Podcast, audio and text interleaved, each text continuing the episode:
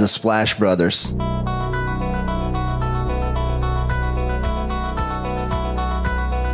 The Splash Brothers, is that? The Splash Brothers. Splash Bros. The bond that you guys share being the Splash Brothers and everything.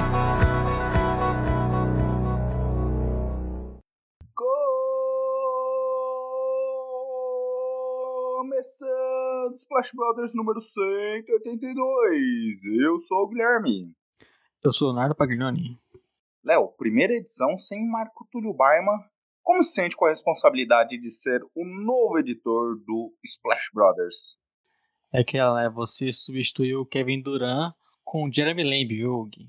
É complicado, mas seguimos firmes. Eu acho que o nosso ouvinte talvez até já tenha percebido, né, Gui, a diferença. Lembrando, a gente fez uma alusão ao Splash Brothers, ao Golden State Warriors, né, Léo? E depois que o Duran saiu, as coisas não ficaram muito boas por lá.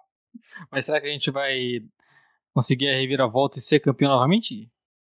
É, tem, tem essa história a se construir a partir de agora. É por isso, Léo, até mudando um pouco a ordem das coisas, pra gente, quem sabe, poder ter grana suficiente para contratar o Marco Baima de novo, pra gente poder, se o Marco Túlio Baima não quiser, pra gente poder trazer um outro editor tão capaz quanto, depende de vocês nos ajudando aí, fazendo o merchan, levando a palavra do Splash Brothers para outros lugares, né? Esse podcast é voltado para já análise por vivo ainda, pensando em playoffs.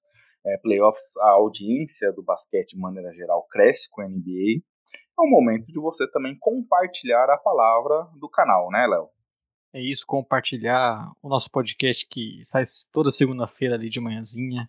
Você pode escutar a gente no, no Spotify, no Deezer, no Cashbox, qualquer outro agregador. E aí você pode deixar aquela avaliação, é, recomendar para seus amigos, já enviar o link, né? E sempre aceitando sugestões. Então, se você de repente está ouvindo a gente aí num agregador que possibilita um comentário, você também pode já deixar aquela avaliação para a gente comentando e também é, seguir a gente nas redes sociais, né, na rua podcast Splash BR, mandar Deixar mensagem. feedback. É, você pode deixar feedback, mandar mensagem, sugestão de pauta, né?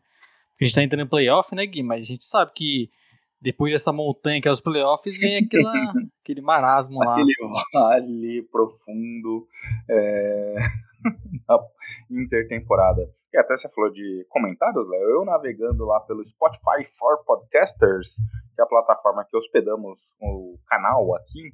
No episódio 180, com a participação do Gabriel do Depressixers, arroba Depressixers no Twitter, e vi que eles atu- atualizaram ali a dinâmica que agora dá para amigo ou amigo é, ouvinte aqui do canal deixar uma mensagem pelo Spotify. É, e o Leonardo Benuto, Léo, um Leonardo e um nome italiano, hein? Não, mas não é você. Deixou um top pra gente lá registrado, hein? Que é o melhor comentário, né? Top. Simples direto. Você que tá aí, você pode deixar um top, deixar um show. Tem, tem, tinha um amigo meu, tem um amigo, ele ainda é vivo, e continua sendo meu amigo, mas o Roberto Tilian, que pra tudo que você falava com ele, ele respondia boa. Aí você fala, putz, Boa. será que é um boa positivo, não é? Ficava sempre Será que ele ouviu o que eu falei? É, bem, Léo, mas agora Jumper Brasil também, já que a gente inverteu as ordens aqui, a rebelião dos podcasters, já que não temos o nosso querido MT editando mais, a gente mudou toda a dinâmica aqui, mas é, o Jumper Brasil, que essa semana a gente até participou de uma pesquisa lá dos prêmios individuais, você estava até cornetando o Mastor que nos pediu os dados, né, Léo? É que a gente teve que votar até nos cinco melhores general managers da temporada. Foi difícil. Eu, eu descobri nome de pessoas que eu nunca tinha visto na vida. É. Gosto, por exemplo, do GM dos Bucks, mas não sabia nem qual era o nome dele. Tem alguns outros, Daryl Morey, é, Pelinka, alguns específicos que a gente lembra, mas outros a gente nem sabe quem é, independente do time ter uma boa campanha. É, a gente só conhece alguns, né? O Danny Ainge. Agora, quem é o GM do Kevs, por exemplo, não, não sabia esse nome. E aí, se você quiser pesquisar lá é, esse material, que quando é, provavelmente o podcast for disponibilizado já vai ter saído a informação www.jumperbrasil.com. Lá você fica é, se intera sobre tudo que acontece na NBA, é, na NBB, WNBA, basquete de maneira geral, e até já caminhando para as premiações. Esse tudo que eu falei errado, Léo, com certeza o MT cortaria da edição e agora eu sei que eu tenho que me policiar melhor, porque eu lembro do, da época pré é, Marco Túlio Barma que eu errava uns nomes e você não tinha um, o cuidado ali, o cacuete de fazer um trabalho de edição, saía eu tentando pronunciar o nome, nem lembro mais do jogador, umas 10 vezes. Michael Kidd Gilchrist. Michael Kidd Gilchrist, exatamente, Léo. Era mais Agora, fácil pra... eu tirar a parte boa, viu, Gui? E deixar eu te zoando.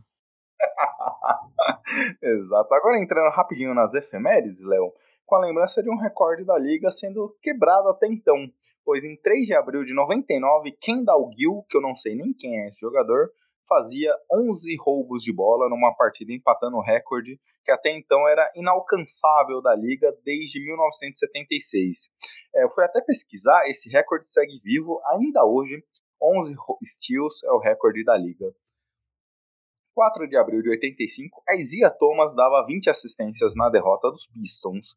5 de abril de 2011, era a vez de Darren Williams dar 21 assistências na vitória dos Nets. 5 de abril de 67, o Chamberlain pegava 41 rebotes num jogo de playoff e batia o recorde é, dessa estatística nessa etapa da NBA. 6 de abril de 97, um dos Mavis, os Dallas Mavericks batiam um recorde de menor número de pontos num quarto que com dois. E obviamente perderam aquela partida. Sean Bradley dava 13 tocos pelos Mavericks em 7 de abril de 88. 7 de abril de 69, Karim Abdul-Jabbar era selecionado pelos Bucks com a primeira escolha geral. Ele jogaria muito pouco tempo nos Bucks e rumaria para Los Angeles Lakers. 8 de abril de 40, nascia o lendário Celta John Havlicek. 9 de abril de 78, David Thompson, que não é pai de Clay Thompson, fazia 73 pontos na derrota dos Nuggets, Leonardo. Muitas informações. E confesso que eu não sabia o número de roubo ali, que era o máximo era 11. Esses tempos o McConnell né, fez acho que 7 no primeiro tempo, não fez mais nenhum depois. Então, quase quase fez um triplo duplo com roubo, que é algo extremamente raro. Eu lembrava desse jogo e não lembrava que também não fazia ideia que o recorde era tão baixo assim. Se a gente olha as demais estatísticas, né? A gente vê jogador com 15 tocos, alguma coisa assim. Acho que o número de tocos beira quase os 20 passes, chegando a 28, 29. Mas a, a roubos tão baixo. Até porque é, é talvez a ter esse tempo de bola para roubo é algo bem complicado, né? Algo bem. O tempo de bola ali para conseguir não cometer uma falta e conseguir roubar a bola é algo bem complexo na NBA. Você é daqueles, Léo, que quando joga 2K comete muito, muitas faltas tentando roubar a bola? Eu, eu sou aquele que comete umas duas, três faltas rápido, aí eu me toco que eu não preciso, eu não posso ficar tentando roubar a bola, eu paro. Mas... Eu sou eu sou daqueles, eu tenho muita dificuldade, até de roubo de bola eu consigo trabalhar legal ali. Mas eu sou daqueles quando joga de pivô, naqueles personagens fixos, nunca entendo muito bem a regra dos 3 segundos, sempre cometo alguma falta idiota. Mas é, tem até. Até pra entender nessa questão dos roubos. Por exemplo, o toco, os, geralmente os jogadores que mais têm toco, eles estão ali é, ou com três operando isso, né? De roubo de bola você tem no máximo dois ali. Exato. Vamos pro assunto introdutório, Léo? Bora.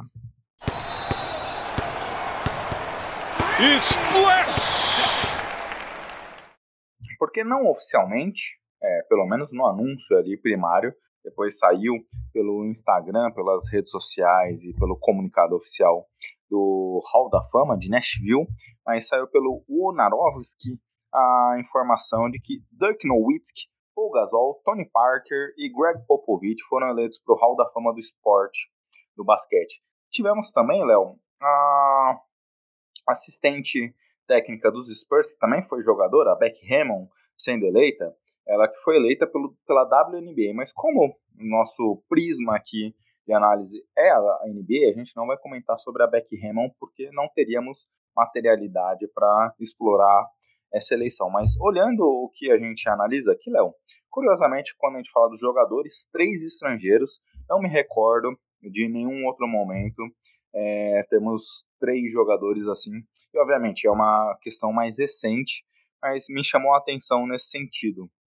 E aí já queria até te ouvir, primeiro falar um pouco da carreira deles, mas também esse impacto é, de que se hoje a gente tem um Doncic, é, outros jogadores jovens chegando na NBA, um pouco desse impacto desses estrangeiros chegando na liga. É, com certeza esses caras foram aí contribuíram bastante, né, para esse que nós estamos cada vez mais vendo agora na NBA globalizada, jogadores vindo é, da Europa, principalmente, com a NBA tendo mais cuidado, já sabendo mais o seu valor, né? embora a gente te, lembre sempre do draft do Doncic, mas cada vez mais os europeus é, conseguem ter um bom espaço, ser, serem jogadores de relevância, né? A gente tá falando aqui do Paul Gasol dos títulos, o, o Dick Nowitzki, que além de ser campeão também foi MVP de uma temporada, por exemplo. E a gente está vendo isso cada vez mais né, acontecendo nos MVPs de temporada regular, sendo dominado pelos é, estrangeiros. Então, acaba que esses caras conseguiram ali já ser talvez os primeiros, né? Os primeiros grandes destaques vindos, vindos da Europa. É só para falar aqui, Léo, aí mais um ponto da ausência do MT, que eu esqueci também de citar do N. Wade na minha anotação da pauta aqui. Eu esqueci, mas obviamente foi um gancho interessante para a gente falar dos estrangeiros aqui. E obviamente, até pegando essa sua fala, né? Eu lembro quando o Dirk chegou na liga e a gente tinha outros jogadores, por exemplo, o Sabonis Pai, que era um pivô é, muito habilidoso, então conseguia criar muitas jogadas, mas o Dirk era um pivô diferente, que não era necessariamente um playmaker, mas conseguia finalizar, chutar da média distância, chutar da média distância longe, chutar de três, é, era um biotipo diferente. Então, a adaptação da NBA, por exemplo, no Mavericks se debateu muito tempo ele jogar de 5, de 4, como daria, como se construiria essa carreira do jogador. Então, o Dirk foi um cara que potencializou em muitos aspectos aqui, é, ter um estilo de jogo diferente. Se a gente vê hoje bigs chutando de três, começa também um pouco com o Dirk lá atrás, abrindo essa, essa porta. Era um, basque... era um estilo de jogo que veio já de uma outra realidade. O Dirk, se eu não me engano, não chegou a jogar em grandes times europeus, não disputou é, Euroliga ou coisa do tipo, que é também outra questão. E, obviamente, depois a gente viu jogadores sendo draftados altos em situações similares, mas abriu a porta também para como se observar o prospecto estrangeiro. A gente viu o Yannis anos depois, que jogava a segunda divisão grega, sendo selecionado alto no primeiro round, é, ali na pick 15, se eu não me engano. Então tudo isso também tem impacto é, desse, dessa construção do molde do europeu. Né? Os Spurs, que quando selecionaram Tony Parker, se não me engano, era a última escolha do primeiro round. Olha o que o cara se tornou. Então, é, o olhar para o basquete europeu foi se adaptando dentro da liga e passou a ser cada vez mais comum a gente ver jogadores altos, é, de muito talento, sendo, sendo selecionados altos. E a própria NBA passou a ter olheiros mais fixos na Europa, que isso também contribuiu bastante. E obviamente, dentro de cada, todos esses três caras foram muito marcantes, Léo. Mas para não parecer que eu errei, eu errei aqui. Mas Dwayne Wade, como você vê também, o armador ídolo de Miami do Wade que aqueles que já chegam na NBA tendo alto impacto, né? É, dois, três anos sendo MVP de umas finais e inclusive do próprio Dirk Nowitzki. Então é um jogador que desde sempre teve muito impacto na liga. É sempre lembrar, né, por ser aquele draft do LeBron e tudo mais, também um grande parceiro da carreira do LeBron. E um jogador que teve uma carreira espetacular que poderia até ser mais, né? Porque no final a gente lembra como ele acabou sofrendo a questão do joelho e tudo mais. Só que também um desses, um dos grandes jogadores que passaram na, na, NBA, na sua geração. Eu lembro que, mesmo antes de começar a acompanhar a NBA ali, por volta de 2008, 2007, eu já sabia quem era Dwayne Wade, então era um nome muito famoso já. Então, um cara que com certeza teve um grande impacto e, e, o, que, e o maior ídolo de uma franquia, né? Então, isso não é pouco se tratando do Hit que teve muito sucesso recente, muito por conta dele, né? E aí a gente falou do impacto dos estrangeiros aqui, como a NBA se moldou a partir dali. A gente também precisa falar do impacto do Dwayne Wade, né, Léo? Porque se a gente viu, por exemplo, o Warriors contratar o Duran e Curry, Clay, Dre abrirem um espaço para ele ser o Duran que era no OKC e adaptar muito do seu jogo para isso. Antes disso, que não era comum, é, aliás, era bem raro a gente ter Big, Big Three, como a gente teve em outras situações, o Dwayne Wade, para fazer o LeBron se acomodar no hit, o Wade, como você citou, já era campeão, ídolo, um dos ídolos maiores da franquia naquele momento que o Wade e Bosch, que o LeBron e Bosch chegam, ele abre mão do seu protagonismo para deixar o time na mão do LeBron. Então, isso também tem um impacto gigantesco. Obviamente, é um cara que quando tinha, quando estava no prime do seu físico, era um cara fantástico. Se muita gente reclama do o Harden hoje a quantidade de faltas que ele sofria, é, sofre, o Wade era um negócio absurdo pela agressividade, pelo ataque ao aro, é, algo muito legal, mas também teve essa questão de como ele abriu mão, né? É, e aí a gente está debatendo muito fora de quadra, porque a gente sempre na intertemporada faz o podcast dedicado apenas aos halls da fama, mas é um elemento legal que eu vejo aqui na carreira do Wade, é sempre quando eu penso nele, eu penso principalmente nele, você comentou do primeiro título, eu assisti aquele jogo, mas principalmente dessa segunda carreira, essa segunda, esse segundo auge da carreira do Wade, com ele abrindo mão desse protagonismo, com ele sendo muito importante, mas ele poderia fazer de tudo para ser o cara da franquia, o LeBron mesmo já falou disso, e ele abre mão disso, eu acho algo fantástico, Léo. É, foi um jogo que teve essa importância, né, de não ter essa vaidade de conseguir ele ser também o responsável, né, por trazer o LeBron, por trazer o Bosch, essa questão salarial que você já disse também. Então ele foi um jogador muito importante nisso para esse Big Three acontecer e ainda em Miami, né, que é já onde ele jogava, que se falou em muitas outras equipes na época, mas eles acabaram preferindo por jogar em Miami e aí cada vez mais se criou é, essa, esse amor da torcida pelo Wade. Então foi um jogador que também é muito o que a gente vê hoje, né? Jogadores desse mais alto nível também querendo jogar contra as estrelas, fazendo essas concessões para todo mundo estar contente e, e, até por conta disso, alguns momentos você pode não, não lembrar exatamente como, como bom foi o Wade, né? Como ele foi espetacular. A gente tem temporadas dele até antes mesmo do LeBron chegar. 2009, por exemplo, é um caso de uma temporada espetacular que poderia muito bem se o time fosse um pouco melhor. Ele tem um MVP também de temporada regular. Então é um grande jogador que tem esse impacto também, que acaba a gente vendo acontecer hoje na NBA, né? Exato. Aí você foi falando do MVP, eu lembrei, na época se debateu muito se ele merecia ganhar ou não. Eu lembro de um podcast que a gente fez lá atrás, Léo, que também é algo que dá pra explorar futuramente, seja num joguinho, alguma coisa, hein? Ou até num podcast inteiro, um IC, justamente esse se se o Dwayne Wade tivesse sido MVP.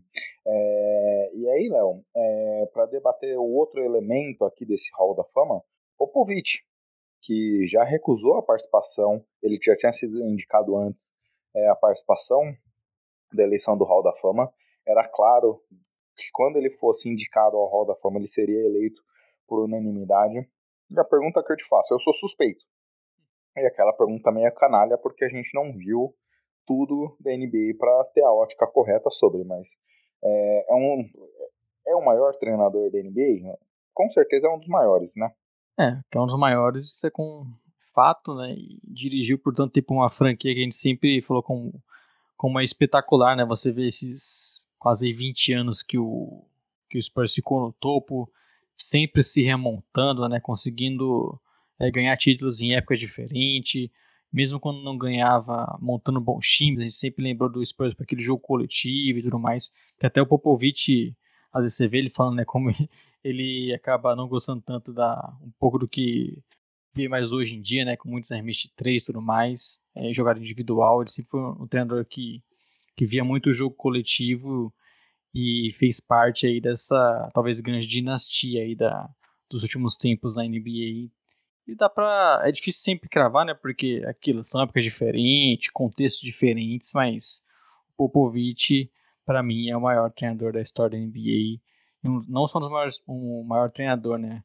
Talvez o, um dos três aí, maiores personagens que já que a NBA já teve. E com certeza ele tem, teve um impacto absurdo. Esperamos que, que ainda dure um tempo, né, Gui? Exato. E aí, é, principalmente nós torcedores, né? Depois da saída de tanta gente importante, eu como torcedor dos Spurs não queria ter a. Obviamente, é uma franquia que nunca tinha sido campeã e hoje é uma das maiores, quatro maiores vencedoras da história. É, quatro, cinco maiores vencedoras da história. Isso tem um impacto gigantesco. Se criou uma cultura é, de uma franquia que fica basicamente numa cidade pequena, talvez seja um dos menores mercados da NBA como um todo, e se criou ali uma dinastia muito impactante, como você comentou. Então, é, é sem dúvida um dos grandes treinadores. Léo, vamos pro. Como eu comentei, a gente vai explorar esse tema futuramente. Então, vamos pro nosso assunto principal? Bora! Splash! O Leonardo Editor, eu vou descobrir isso daí quando eu ouvir o podcast, mas a gente não tinha debatido isso anteriormente. Leonardo Editor vai manter o Splash do Romulo Mendonça? Vou tentar. Se você lembrar, você coloca. Ah, é muito bom, Léo. Não, não é... parece difícil colocar uma vinheta na edição daqui. Eu acho que não. Acho que o maior trabalho, Léo, é você ouvir até esse momento, saber o momento certo de colocar a vinheta. Não, o maior até... trabalho é me ouvir. É. Eu, eu confesso que no começo, eu passei, eu já comentei isso contigo. Eu comecei, um, uma das razões de eu ter tirado, aceito seu convite e seguir com o podcast é porque eu queria é, fazer um plano de desenvolvimento individual no trabalho, aquele famoso PDI para quem é de RH, para melhorar minha comunicação. Então, me ouvir fazia parte desse processo, mas no começo era maçante até me acostumar com a minha voz. Confesso que hoje já, já estou acostumado, viu? Hoje você já grava áudio no WhatsApp e já ouve também, Ki? Não, não, isso daí eu acho que é muito Faria Limer, cara. Eu não consigo fazer esse tipo de ação. Eu, eu... mando áudio e já nem, nem, nem quero mais saber daquele áudio. Eu confesso que eu não entendo porque as pessoas fazem isso, né? Você não, você não confia no que você acabou de falar? tinha, tinha um amigo meu, que uma vez a gente tinha viajado pra praia, aí ele mandava o áudio pra menina, não sei como, mas ele não, enviava e não enviava. Aí, não, acho que ele enviava, aí eu ouvi o áudio que ele mandou pra menina, aí se tivesse bom, ele deixava, senão ele apagava. Eu falei, meu, que doideira é essa? Cada uma. Mas, Léo, já estamos fugindo da pauta aqui e falaremos do. Como se fosse, podemos chamar de preview ali, a gente, é, é bom dizer, né, Léo? A gente, a partir de agora, não teremos mais os Power Rankings, acredito eu, porque a gente está duas semanas é, do fim da temporada regular, já para iniciar os playoffs daqui a pouco. Então a gente vai começar os previews das conferências. Escolhemos esse podcast para a Conferência Leste, que parece ter as coisas mais definidas, apesar que isso não é necessariamente uma realidade. Seu Chicago Bulls nesse momento é o décimo, por exemplo, mas tem espaço para talvez ser ultrapassado pelo Wizards, apesar de não parecer uma realidade hoje. E aí o, o Oeste está muito mais embalado, embaçado, difícil de ter uma previsão, então a gente vai falar nesse momento da Leste, né, Léo? Obviamente vai ficar uma semana defasada o assunto de alguma forma, mas como a gente pretende passar por 10, 11 times, é, projetar um pouquinho do que a gente pode esperar pelos playoffs, dar nosso selo para cada um dos times, é, não daríamos para fazer dois podcasts na mesma semana, então a gente dividiu um pouco aqui a dinâmica, correto? É isso, né? Dividir os podcasts para não ficar também um podcast gigante, né? E com muita informação. Então é interessante já começar a fazer esse preview, né? Agora que o nosso ouvinte já está em abril, né? A gente está gravando aqui no dia 30, mas esse podcast já vai ao ar já quando virar o mês, é mês de playoffs, né? Então a gente sabe como é corrido e tudo mais. Como você bem falou, obviamente, não está tudo definido. Alguns times podem subir, a gente sabe nem exatamente quem vai pro play-in, não está garantido isso na, nas duas conferências, né? Mas vamos começar pelo leste, porque o oeste é coisa de maluco, né? O oeste tem, sabe, três, quatro times que podem acabar nem indo. Então é, é bem mais complicado. Acho que o leste a gente já tem uma ideia maior do, das prateleiras, né? Exato, por exemplo, o oeste nesse momento. Lakers 38 é, 38, é, Pelicans 38 38, o KC 38 39. Então a gente tá falando. O Mavis, né, de... né, cara? Quem diria? O Mavis não tá no, nos playoffs hoje. Exato, quando a gente gravou o podcast aqui com o pessoal do Mavericks Brasil, eles falavam justamente isso, que, putz, Agora vem realmente a temporada do Mavericks e eu tô com medo deles não se classificarem. Eu duvidei daquela, daquele momento. É, achei uma fala meio conservadora ao extremo, né? Que hoje é, isso é uma realidade. É, e aí, justamente essa doideira, Léo. Mas agora, indo da Conferência Leste, é a gente passar um pouquinho, contextualizar como cada uma das franquias chegam para os playoffs, e começando com o Milwaukee Bucks. É, nesse momento, os Bucks é o décimo melhor ataque da liga, a terceira melhor defesa, o quarto melhor net rating, Léo, e chega talvez no seu melhor momento. Obviamente, eles chegaram ali é, uns 10 jogos mais ou menos pré-All-Star Game, com uns 4 jogos posteriores numa campanha ali que acho que eles ficaram 16, 17 vitórias seguidas é, desde então, eles tiveram quatro derrotas, algumas oscilações, mas a gente sabe que o Budenholzer nesse momento gosta de dar uma poupada no elenco. A gente viu o Yannis sendo poupado em alguns jogos depois do All-Star Game, é, então acho que algumas derrotas são naturais. Mas a gente já está vendo, por exemplo, Chris Middleton ganhar mais protagonismo ofensivo, jogar mais tempo. Então, os Bucks, no, no meu modo de ver, aqui chega no seu melhor momento da temporada para justamente encarar essa pós-temporada. É, a gente tá vendo um time, como você falou, né, com o Chris Middleton voltando, é, o Bodenhauser sendo aquele treinador que preserva os jogadores, né, não vai, o Yannis não vai jogar 40 minutos numa temporada regular, né, não vai ser agora também que o time vai é, colocar mais essa, essa carga nos seus jogadores, então você tá vendo todo mundo saudável, principalmente com o Middleton voltando a jogar melhor, é, o Portes também teve lesão, voltou, então tá o time é, todo inteiro jogando, é, conseguindo manter uma boa fase, como você falou. Então é um time que dá para dizer que chega aí como um dos grandes favoritos né, da, da conferência, não só da conferência, né, os grandes favoritos a conseguir o título. Parece que era o mais importante é, era isso, você chegar nesse momento com todo mundo saudável, com a sua segunda principal estrela é, conseguindo ter uma sequência melhor de jogos, conseguindo ser mais protagonista nessa reta final. Então dá para dá para temer bastante aí. Principalmente esse topo do, da conferência, dá para temer bastante, porque o, o Bucks parece que esse ano eles vão conseguir chegar inteiros, né? É, e eles estão conseguindo buscar o seu melhor nesse momento. A gente viu, como eu comentei, Middleton, o Middleton tendo, muitos problemas ao longo de toda a temporada. É, a gente viu o Porres perdendo algumas rodadas aqui. Então, todos, todos esses elementos são importantes para agora que está todo mundo inteiro, onde é que eles estão conseguindo trazer o melhor de cada um dos atletas. O time conseguiu descobrir algumas peças nesse ínterim é, de ajustes. A gente viu Wilson Allen ganhando maior protagonismo, a gente já viu Jevon Carter na sua melhor temporada da carreira. E, obviamente, ele não é um grande jogador é, nesse sentido, mas é, é importante ter essas descobertas, esse maior protagonismo de algumas peças importantes. Joe Ingles jogando muito bem. Quem diria que ele teria um papel tão importante nesse momento? E tudo isso unificado com é, essas peças que voltam de lesão. Então, é, é talvez, Léo, o Bucks também mais é, completo em termos de alternativas que a gente vai ver nesse, nessa carreira aqui, nesse período de Budenhauser. Exato, é um time que tem muitas peças. Tem o Jay Crowder que ainda não jogou tanto, né? chegou na deadline. E é natural, né? Porque Sim. o Calder não tinha jogado a temporada inteira ainda. Perdeu alguns jogos, né? Então, é um jogo que ainda pode ser importante, é, mais importante, né? Pensando em playoffs, fazer parte dessa rotação, como você falou, alguns jogadores se destacam nisso.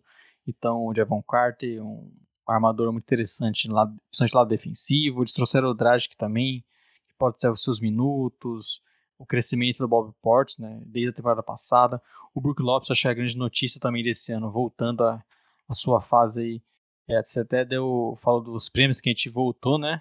Tá, tá aí na nossa briga para ser um dos melhores da, da temporada, é, lado defensivo, novamente. Então é um time que tem muitas peças, conseguiu reforçar bem o elenco, o Joe Ingles. E aí é aquilo, você tendo esse, esse elenco é, com mais capacidade de ter jogadores que contribuem em alguma, alguns momentos, algumas séries, com todo mundo inteiro, com todo mundo jogando bem. Eu acho que é o Bucks mostrando toda a força que eles podem trazer nesses playoffs, né? E a gente tá vendo, por exemplo, o Joe Holiday agora vindo de um jogo de quase 50 pontos, mas também 8 rebotes, 8 assistências. A gente viu o Middleton numa partida dando 10 assistências. É, a gente já viu o Yannis beirando triplo-duplos ou fazendo triplo-duplos em muitos momentos da carreira. Eu acho que isso é o que eu mais gosto desse time para esse ano, porque é um time que tem conseguido variar, rodar a bola. Obviamente, o, jogo, o time de maneira geral depende muito desses driving kicks, tem alguns pick and rolls interessantes do Drew com, Bob, com o Brook Lopes, do Bob Porres, do Middleton com o Yannis, do Yannis com qualquer jogador. Às vezes ele nem precisa ter o pick and roll, a parede ali para conseguir infiltrar, mas é um time que gosta muito dos drives e chutar de fora, abrir espaço, mas que esse ano acho que não lembro de ter tido um time tão eficiente assim na questão de buscar esses passes, de ter tanta gente diferente conseguindo contribuir nesse sentido. E é o ponto, Léo, que a gente viu é, desde a chegada do Budenholzer, e esse ano é mais ou menos parecido. Bucks é a quarta equipe que mais chuta de três. Obviamente, acho que pelo menos de temporada regular, eu não lembro de ter um aproveitamento tão abaixo assim, décimo primeiro é, em aproveitamento. A gente já vê esse time sempre dentro do top 10 nas temporadas anteriores. É um ponto de preocupação, né?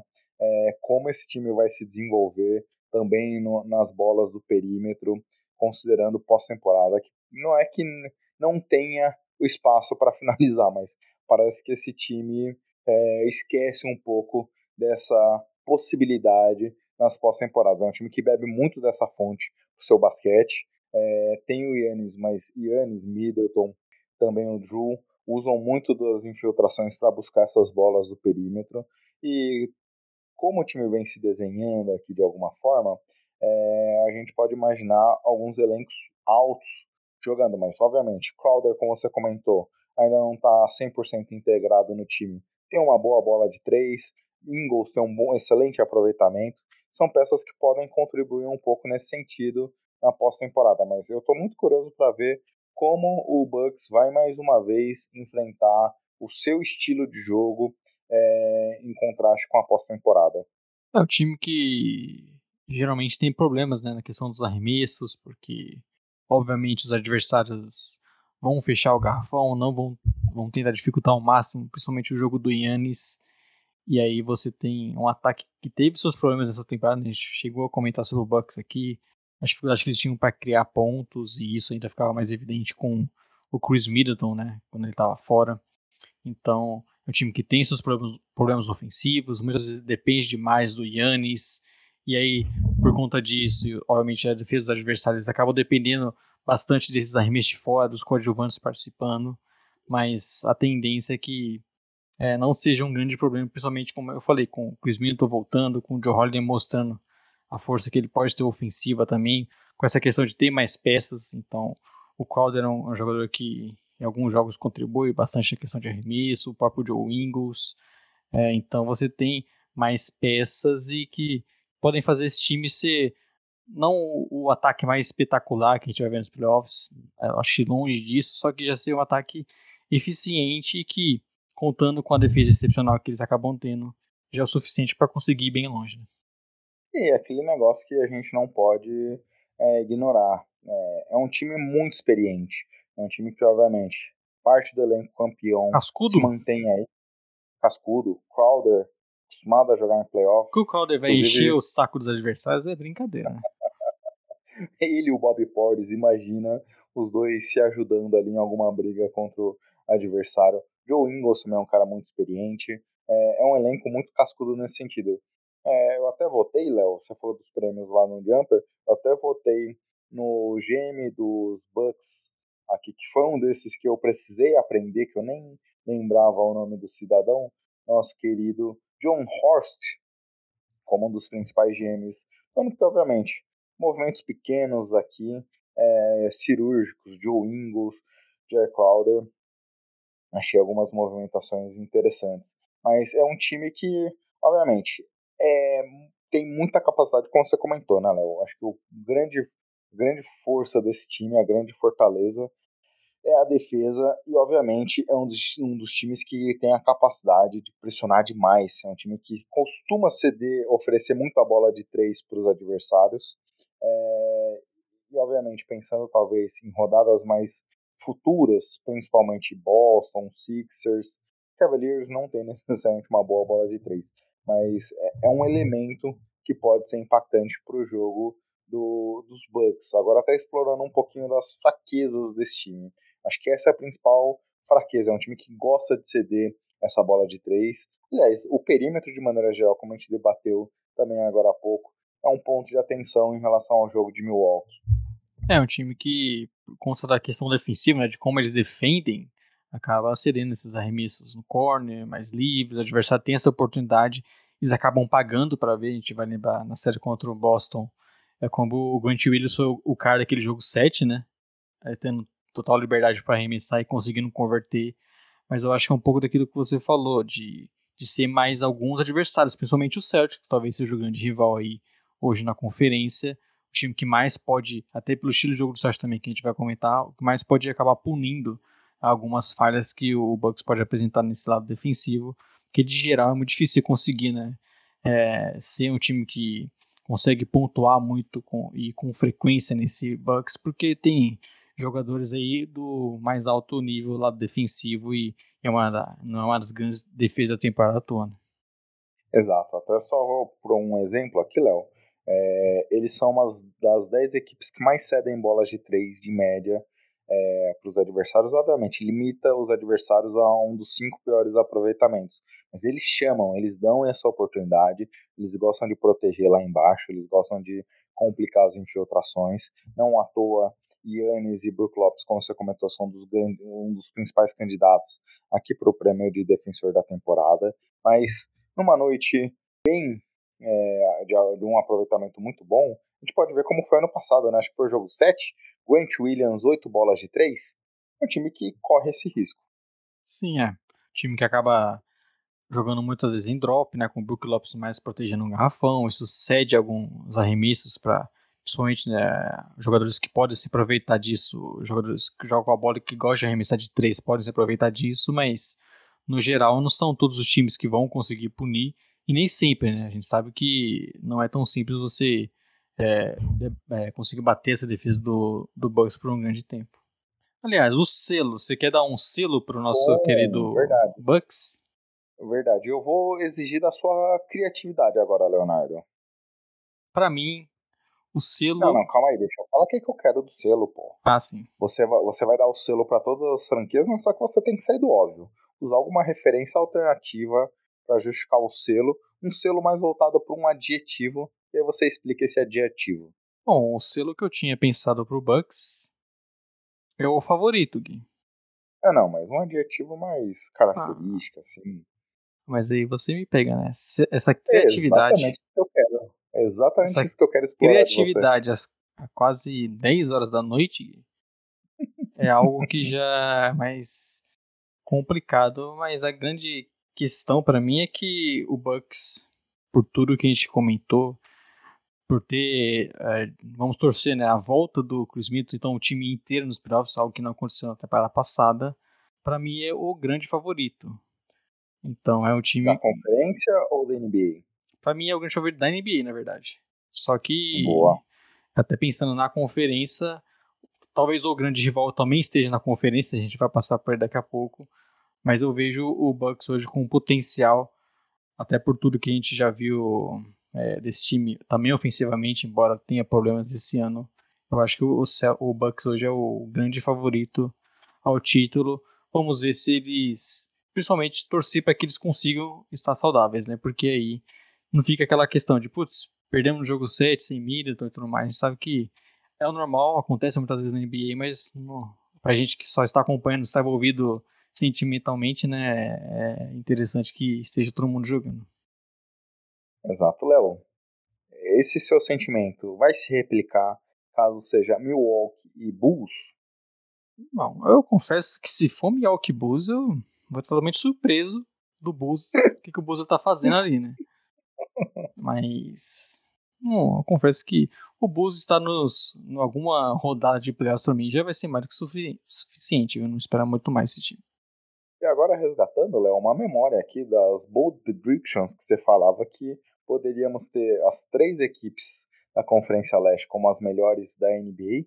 Isso quase aconteceu, hein? Ainda temos duas semanas aqui de jogos, mas olha, nesse momento o Milwaukee melhor campanha, a segunda melhor campanha é Celtics, terceira melhor campanha é Philadelphia 76ers a um jogo e meio do Denver. Isso ainda pode acontecer, mas não falaremos nem de Denver nem de Sixers. Caminhando para o Celtics, Léo, que se é, a gente pudesse colocar, se a gente falou que os Bucks vivem o seu melhor momento da temporada, eu acredito que os Celtics vivem seu pior momento de todo o ano. Obviamente, teve um momento ainda nessa sequência de jogos logo após o All-Star Game que tiveram mais derrotas, o time conseguiu se recuperar um pouco. Quando a gente olha os últimos 16 jogos, 8 vitórias, 8 derrotas. Obviamente, como eu comentei, teve um momento ali da pós All-Star Game que tiveram quatro derrotas basicamente em cinco jogos. Agora o time vem justamente numa campanha contrária, três vitórias em quatro jogos. Mas é um time que tem tido algumas dificuldades, obviamente. É, depende muito desse talento individual para conseguir ter sucesso é, nos dois lados da quadra. É um time que tem uma defesa muito forte, muito intensa, é, consegue trocar diversas marcações, mas também tem um ataque que depende muito desses drives, é, de jogar através do drive and kick, mas é um time meio é, estranho, né, pelo menos nesse passado recente aqui, quando a gente olha nessa fotografia. Ao longo de toda a temporada, terceiro melhor ataque, quarta melhor defesa, é algo espetacular, é um dos poucos times que estão top 5, top 4 nesses dois quesitos, mas nessa, nessa fotografia mais recente tem sofrido um pouco mais na sua temporada. É, e tem aquela grande questão, né? Trocaram de treinador.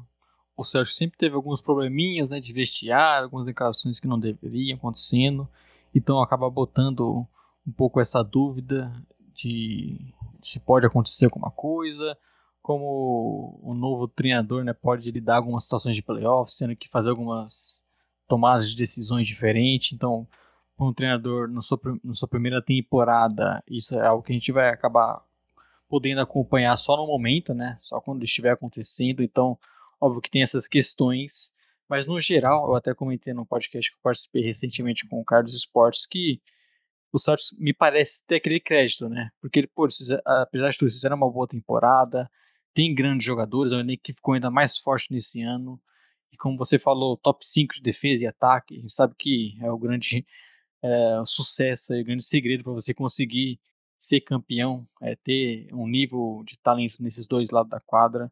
Então, o Celtics, apesar dessa fase mais complicada recentemente, eu acredito que seja aí também outro time a, a ser batido nessa conferência e, quem sabe, é, poder chegar mais longe, poder passar pelo Bucks que eu citei como principal favorito. Acho que o Celtics tem total capacidade e não, não acredito que essa fase recente mais complicada seja o que a gente vai ver aqui para frente. Eu confio ainda bastante nesse elenco.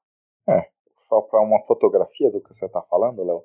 Gravamos 30 do 3 e nesse momento é, Celtics metendo 30 pontos de frente pros, em relação aos Bucks aqui, os Bucks completo. Então é, é um pouco da curiosidade aí da noite, um, desse poder é, de como o Celtics, apesar do momento não ser dos melhores, mas tem essa capacidade. E o time sofreu muito com lesão também, né, Léo?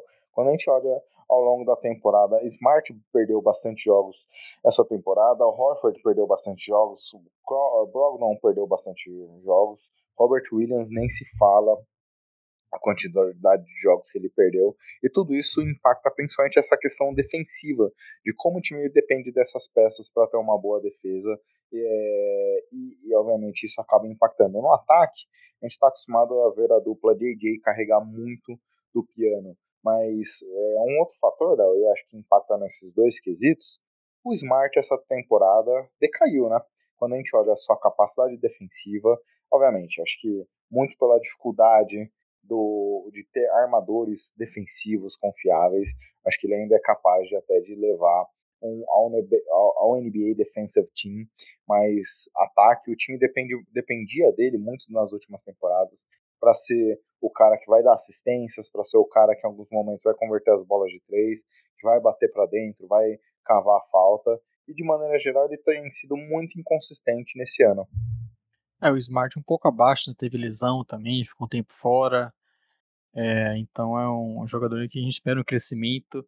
Eu acho também um pouco da daquela vai dar um pouquinho de dúvida pra gente em relação a isso, né, de o Smart claramente não não está 100% do seu basquete, como você citou, um jogador super importante, o Robert Williams, ainda perdeu boa parte da temporada, já voltou um tempo, mas mesmo assim não não consegue ter uma grande sequência, até ser tão impactante assim como a gente já viu é, na temporada passada que ele foi aí um dos principais defensores também, e é importante porque apesar do Horford se manter muito bem, né, fisicamente continua parecendo um jogador aí até mais jovem do que do que é, mas é, você precisa de mais jogadores ali é, defensivos, ter uma rotação maior.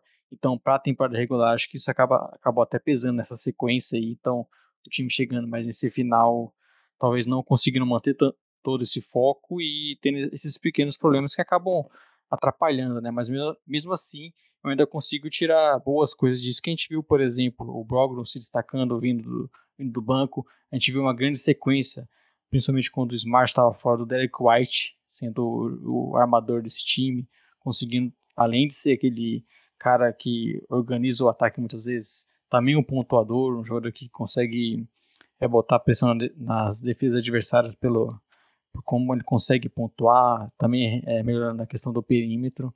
Então parece que é um time que eu tenho a tendência a olhar e ver que eles são melhores em termos de talento. Então não tem por que desconfiar tanto, né? É, sem dúvida. Obviamente.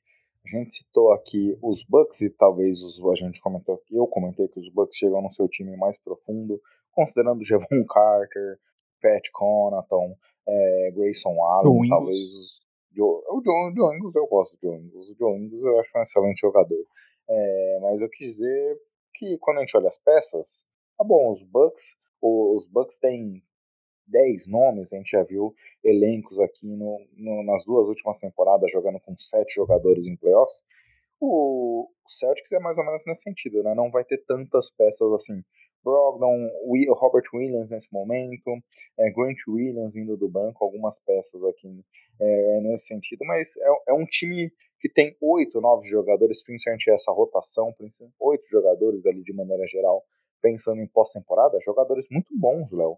Então é exatamente isso, é talvez o elenco de oito peças uma das melhores, talvez junto com o Memphis, gosto do elenco do Nuggets também nesse sentido, mas poucos elencos terão tantas alternativas, tanto talento com JJ é, e tantas alternativas com capacidade de mudar o jogo. A gente tem o Malcolm Brogdon, que é concorrente do prêmio de sexto homem da temporada. A gente tem um, grande, um Grant Williams, que tem uma capacidade para entregar boa defesa, para marcar o principal jogador adversário. Se tivermos um confronto novamente contra o, o Bucks, em muitos momentos ele vai ser o marcador do Yannis enquanto estiver em quadra. Então, é um elenco que consegue, nessas oito peças, trazer muita variação defensiva, ofensiva para a construção desse time. É um time que pode jogar baixo se quiser, é um time que é, pode jogar com dois bigs se quiser também. É um time que basicamente com a formação de é, Smart, Jalen, eh, Jalen Brown, Jason Tatum, ou até mesmo o Malcolm Brogdon nesse sentido,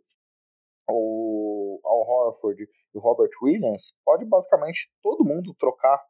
É, então é um elenco muito versátil, né? É, isso é o que mais me encanta nesse Celtics. E apesar de não viver o seu melhor momento, é o time mais perigoso da liga em termos de se adaptar para qualquer um dos adversários. Então, isso que também é, não estamos debatendo ainda o selo, mas me faz crer que é um dos times que, se eu fosse torcedor adversário, seja ele qual for, eu preferia evitar esse confronto.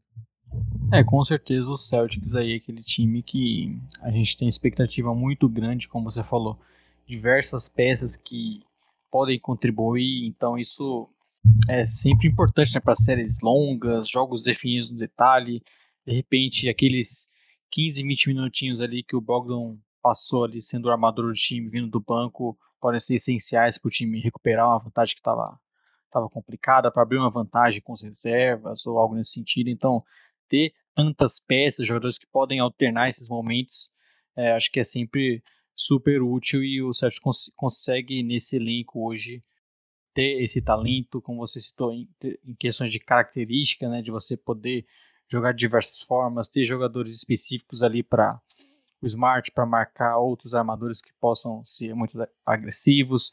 A gente lembra, por exemplo, o Al Horford, como ele sempre foi um jogador que se destacou no duelo que pode acontecer e talvez seja um dos principais duelos na conferência que enfrentar o Embiid. Então é um time que tem muito esse talento, muitas peças, muitas formas de jogar. E a questão é só eles conseguirem, né, ter, principalmente, por exemplo, o Robert Williams é, sendo mais saudável nos playoffs e conseguirem afastar um pouco, talvez, aquelas, aquelas coisas que acabam se tornando comum em alguns momentos do Celtics, né? Que é putz, muitas jogadas é, isolation, de repente do nada o Jalen Brown tenta três, quatro infiltrações, comete alguns erros, algo que aconteceu nesse tempo, nessas derrotas que o time vem tendo. Então é algo que a gente sabe que o Celtics pode mais, né? Pode ser um time mais coletivo, que geralmente é a melhor versão. Mas é aquele negócio, né? A chegada do Malcolm Brogdon é justamente para, acho que foi o grande ponto em relação à derrota pro Warriors ter ali um armador que comete poucos turnovers para mudar o ritmo da partida. A gente viu o time sofrendo muito dessa forma na temporada anterior. E acho que a chegada do Malcolm Brogdon atende justamente essa necessidade. É um cara de baixo número de turnovers, controla bem o ritmo do jogo, consegue variar um pouco o estilo se houver necessidade. E você falou dessas variedades também, Léo. É um time que, por exemplo, esse ano tem o segundo pior é, número de bolas de três médias por partidas convertidas na liga, segundo melhor time em bolas de três convertidas. A gente viu na temporada passada, e é possível disso se replicar esse ano, até porque são basicamente as mesmas peças, é o mesmo estilo de jogo, eles fazerem mais de 50 é, pontos ali é, próximo ao aro, um volume de cestas, mais de 15 cestas convertidas na zona restrita. É um time que tem muita capacidade de produzir, variar seu jogo. É, obviamente, de maneira geral, a pós-temporada nos traz um leque de possibilidades aqui, mas como você comentou, em cada confronto a gente pode ver uma adaptação muito forte desse time para conseguir é, encontrar o seu melhor adversário. É, Léo, o selo do Boston Celtics Bom, não eu... me venha, não me venha com o selo Boston, viu? Bom, para mim é, eu colocaria, como eu coloquei o, o Bucks como favorito, eu colocaria como, sei lá, o concorrente. Porque para mim é o time que mais chega perto ali do Bucks, o que mais pode incomodar. E também a gente não adiantando, mas para mim é o segundo melhor time também. Então, pra, eu acho que talvez a grande série aí com o Bucks possa definir quem sabe um futuro campeão da NBA. Mas para mim até depois, passando agora terminando os Celtics, eu vejo um pouco de é, os dois um pouco acima dos outros. Óbvio que tem bons times ainda que podem ir longe, mas para mim o Bucks e Celtics estão ali na principal partilheira da NBA. É, a gente vai debater semana que vem, obviamente, o podcast da Conferência Oeste. E a Conferência Oeste está muito bagunçada né, em termos de é, capacidade. A gente vê, por exemplo, o Nuggets nesse momento como o principal time em termos de aproveitamento, em termos de vitória, mas é, o, é um time que falta peças, né? Se a gente comentou aqui dos Bucks, de Yanni jogando num nível absurdo, Drew e Middleton crescendo num momento chave, é, uma das melhores defesas da liga. Se a gente comentou agora do Celtics, falando de JJ, também uma das melhores defesas da liga. O Nuggets, por exemplo, que é o terceiro em termos de vitórias, é, tem o Jokic na sua melhor temporada da carreira, é, possivelmente, mas falta materialidade de elementos para colocar nessa prateleira de final antecipada, né? Então concordo contigo muito nesse sentido, porque obviamente nada impede dos é, dos próprios Nuggets serem campeões, nada impede que nem Celtics nem Bucks cheguem na final, mas hoje olhando nesse momento é natural acreditar nesses times como os grandes favoritos. Como a gente citou nos Bucks, né, Léo? As coisas podem variar. A gente já viu os Bucks chegando como o melhor time de temporada regular, tendo um recorde espetacular e não conseguir implementar seu jogo numa série ou num momento de playoffs. É natural também. Obviamente, esse momento de análise faremos nos podcasts extras e nos podcasts de playoffs. Nesse momento a gente está projetando o que a gente acredita e é inegável colocar os Celtics e os Bucks como os principais favoritos da NBA de vencerem o título. E talvez até se você for escolher um time mais equilibrado, o Celtics seria esse, né? A gente citou como o ataque do Bucks em muitos momentos é mais emperrado, tem mais problemas. O Celtics tem tem essas questões de não ser o mais bonito em muitos momentos, só que tem todas as armas que a gente citou, né? Um time que arremessa muito de três e tudo mais, então é, parece ser um bom concorrente aí a, ao que a gente diz como o principal favorito. Então, você está dizendo que é basicamente um Leonardo Paglioni, Léo. Não o mais bonito, mas é um cara simpático. Acho que se o Celtics fosse o... Talvez quem mais pareça com o Leonardo Paglioni é o próprio Chicago Bulls, viu, Gui? Tá, tá mais perto aí. Acho que o Celtics merece uma comparação melhor. Acho que você está sendo muito é, crítico com o Chicago Bulls, viu, Léo? Acho que o Leonardo Paglioni tá parecendo mais o Charlotte Hornets. Um diretor de, de Pistons sem Kid Cunningham, né? Exatamente. Léo, o terceiro time da nossa relação aqui é o Philadelphia 76ers, que o nosso querido Lauro Cantarelli ficou me cornetando essas duas últimas semanas, Léo, porque falava, não, não vou gravar com vocês não, hein? Ó o Mavis perdendo depois que gravou com vocês, ó o Sixers perdendo depois que gravou com vocês. Mas, ponto é, obviamente, o Sixers, quando a gente olha os últimos seis jogos, quatro derrotas. Mas acho que já entrou numa fase de empurrar com a barriga. A gente viu nesse, nesse período até jogos sem Embiid e Harden ali, em alguns momentos sendo poupados. É, é um time, mas obviamente, a gente debateu recentemente sobre. É um basquete, quando a gente olha principalmente a questão ofensiva, o quarto melhor ataque da NBA, mas um ataque muito simplificado a gente até debateu um pouco isso no podcast. Naquele mesmo podcast, a defesa não era top 10, vem melhorando. Hoje é uma das sete melhores defesas da NBA. E é um desses, dessas equipes que top 10, defesa-ataque. É um time que tem dois superstars. A gente falou que o Jokic agora, recentemente, eu comentei que talvez jogue o seu melhor basquete da vida. O Embiid joga seu melhor basquete da vida o Harden, não necessariamente o melhor basquete da vida, que ele já foi bi-MVP, mas re reencontrou desde a sua saída, é, de, até no último ano ali de Rockets, acho que o seu melhor basquete também nessas duas, nessas três últimas temporadas. É um time que vem conseguindo encontrar melhor os lineups, acho que durante toda a temporada foi um bom laboratório para testar como eles chegaram para os playoffs. Mas a pergunta é, Doc Rivers, James Harden, esse ano vai? É, essa fica sempre sendo a grande questão, né, do, do Sixers. Esses pontos que é, o James Harden tem o seu basquete muito mais complicado ali quando chega a playoffs, até pela questão de estilo. A gente até chegou a debater aqui com o rapaz do DP Sixers, que eu já esqueci o nome. Daniel. Então, a gente chegou até a debater. Se, se você tivesse um editor agora, a falta que o MT faz, cara. E, e aí nesse. A gente chegou até a debater, né, que como alguns momentos da temporada até o Harden parece. É, claramente não é mais aquele mesmo, né, de estar tá sempre sendo agressivo, pontuando mais, você vê ele sendo mais um distribuidor muitas vezes. O próprio Embiid, né, por mais que tenha melhorado cada vez mais o seu jogo, ele sofre alguns momentos com turnovers, né, de receber marcação dupla e tudo mais em playoffs, principalmente, e aí podendo ter embates como é contra a defesa do Bucks, como é contra a defesa do Celtics. Então, é um time que vai ser muito exigido para conseguir chegar longe, para conseguir chegar a uma final de conferência, que acho que é uma expectativa boa para esse time.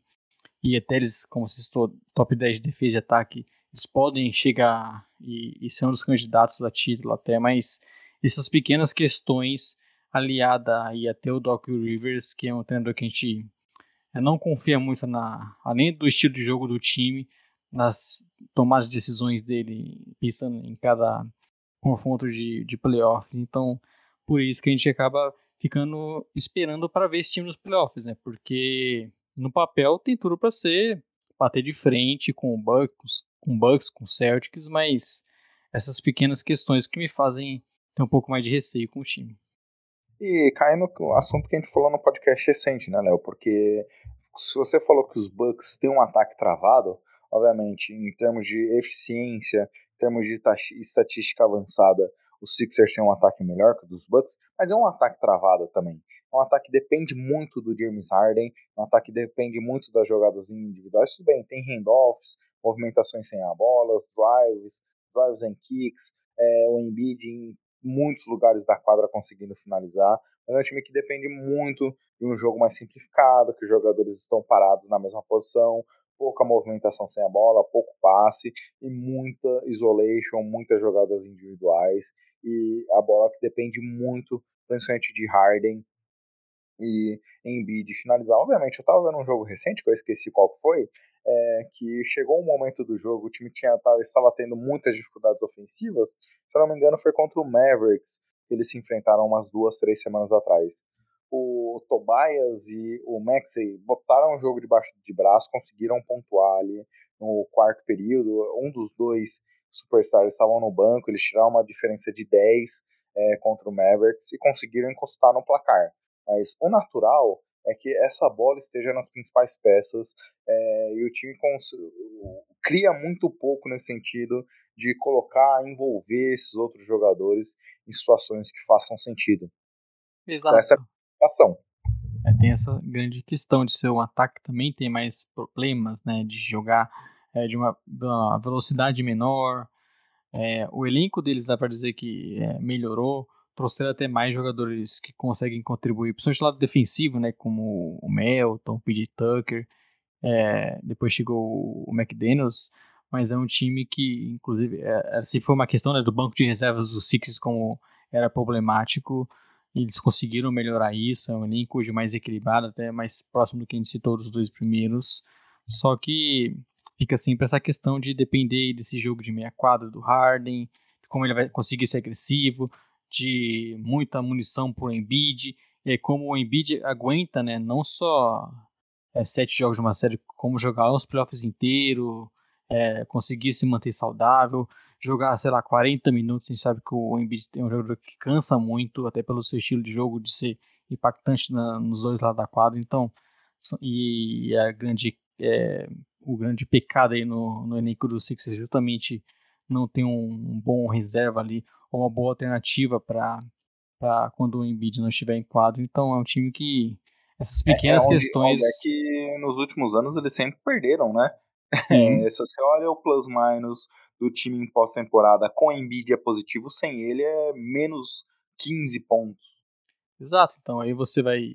Putz, com o PJ Tucker conseguir ser o, jogar no small ball ali, até, até mesmo o PJ Tucker não joga uma minutagem tão grande, né, cada vez mais um jogador mais veterano, então tem essas pequenas questões que fazem a gente ter dúvidas, porque no geral é um grande time, né? Um grande defesa, grande ataque, como eu citei, cresceu em termos de, de opções e o Maxi cada vez mais sendo também um jogador importante no lado ofensivo, então é, pelo que a gente vê no papel é, é time que com certeza briga, mas essas pequenas questões que me fazem ter um pouco mais pé atrás.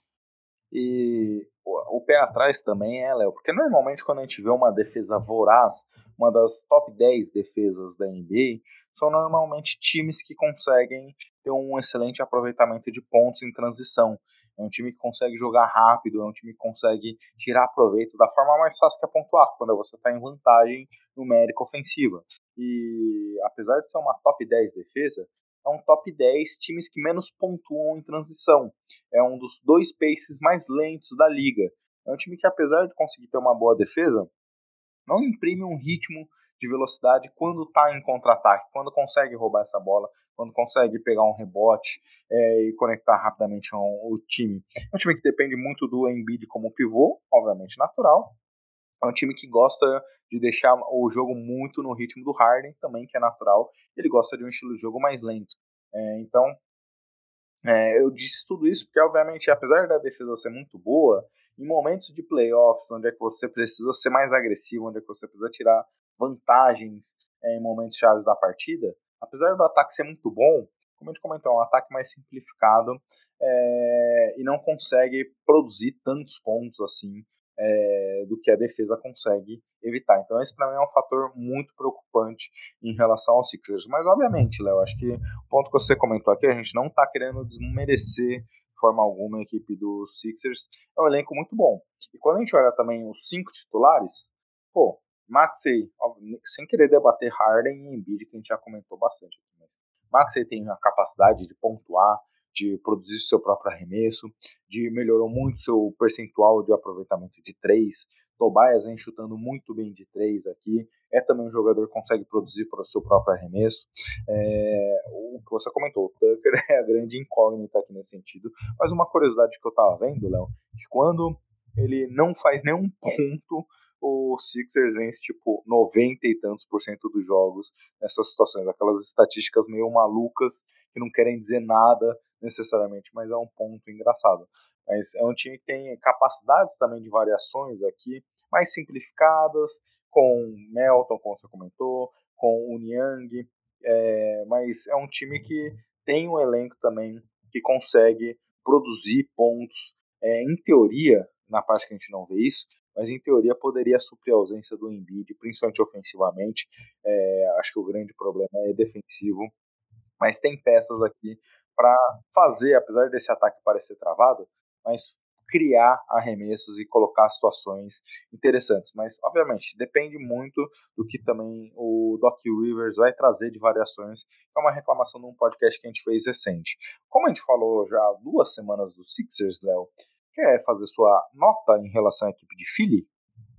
Eu colocaria que vai brigar, viu, Gui?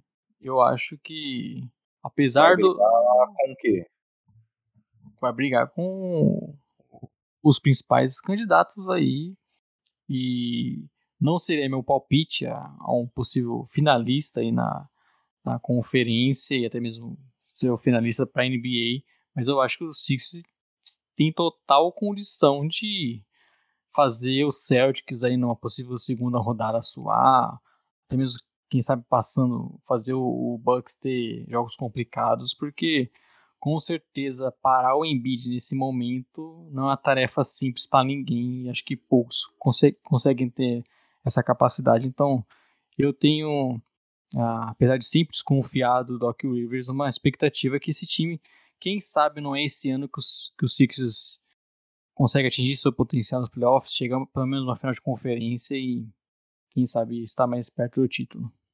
Olha, a gente comentou no podcast com o Daniel e eu repito aqui, Léo é uma das minhas histórias favoritas dessa temporada. É, obviamente, não, não influenciaremos nossas análises a partir daí, mas quero que esse Sixers, independente do que até onde chegue, tenha uma boa campanha de maneira geral. E como você falou, a gente não olha para essa temporada e pensa, putz, e se não fosse o Doc Rivers, hein? Putz, o Barba de novo tendo dificuldades em jogos de playoffs. Espero que seja uma história limpa linda, legal de acompanhar. É, uma outra história legal, Léo, Cleveland Cavaliers, que, se a gente lembrar, faz acho que mais ou menos seis anos, estava até ouvindo, estava até lendo um post da Evelyn é, Guimarães, Evelyn, agora o, o, problema do podcast ao vivo, ou do perfil Kevs Brasil, que participou conosco aqui ano passado, falando no Splash Brothers de Cleveland Cavaliers. Agora esqueci o sobrenome dela, mas é, ela estava comentando que seis anos, se eu não me engano, LeBron deixava a cidade do, de Cleveland é, e esse time que parecia jogado no ostracismo, tinha contratos muito ruins, Kevin Love, por exemplo, acabou até sendo dispensado esse ano, é, sem tanta perspectiva de futuro, há pouco tempo já se recoloca como uma das principais forças do ano. Melhor defesa da liga, nono melhor ataque. A gente tinha dúvida quando comentamos recentemente, no início da temporada, sobre a dupla Spider Mitchell e Darius Garland. Foi um baita acerto aqui, o time funcionou muito bem, o time tem conseguido se entrosar de uma maneira muito profunda, ataque e defesa. É uma das grandes histórias do ano, Léo. É, o acho que dá para dizer como é legal ver esse novo Kevs, né? Com a chegada do Mitchell, vendo que ele conseguiu ser esse jogador que parecia faltar o time, né? o, cara que produz muitos pontos, que coloca o ataque ali embaixo do braço em muitos momentos, e é aquele cara que parece que foi o tiro certeiro pro Kevs numa grande troca para dar aquele passo de ser um time jovem com muita expectativa para ser aquele time que tá brigando por mando de quadra, tá fazendo grandes jogos, jogando de igual para igual pra, com muitos contenders. Então, é um Kevs muito forte, a defesa muito boa. A gente citou, né, o Bucks, por exemplo, tem grandes defensores individuais até. Dá para colocar aí o Kevs numa partida parecida com principalmente Mobley, mas o Jared Allen também então é, é um time que tem seus problemas ofensivos, a gente vai falar um pouquinho, mas é legal ver essa temporada eles conseguindo se consolidar e agora sem aquelas lesões que no final da temporada passada meio que tiraram o time dos playoffs, né? Exatamente. É...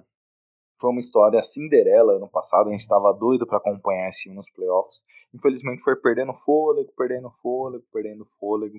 Ali no final faltou um algo a mais para esse time conseguir chegar na pós-temporada. Mas você falou dos problemas ofensivos, Léo.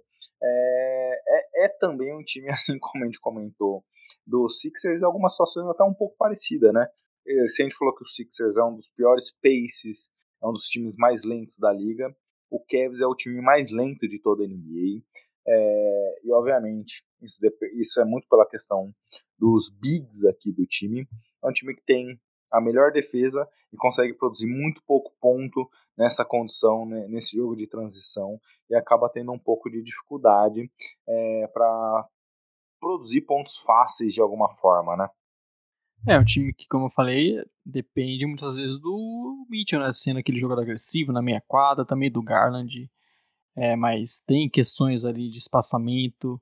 É, obviamente se joga com o Mobley, com o Allen, muitas vezes com o Coro também, que é um jogador muito mais defensivo.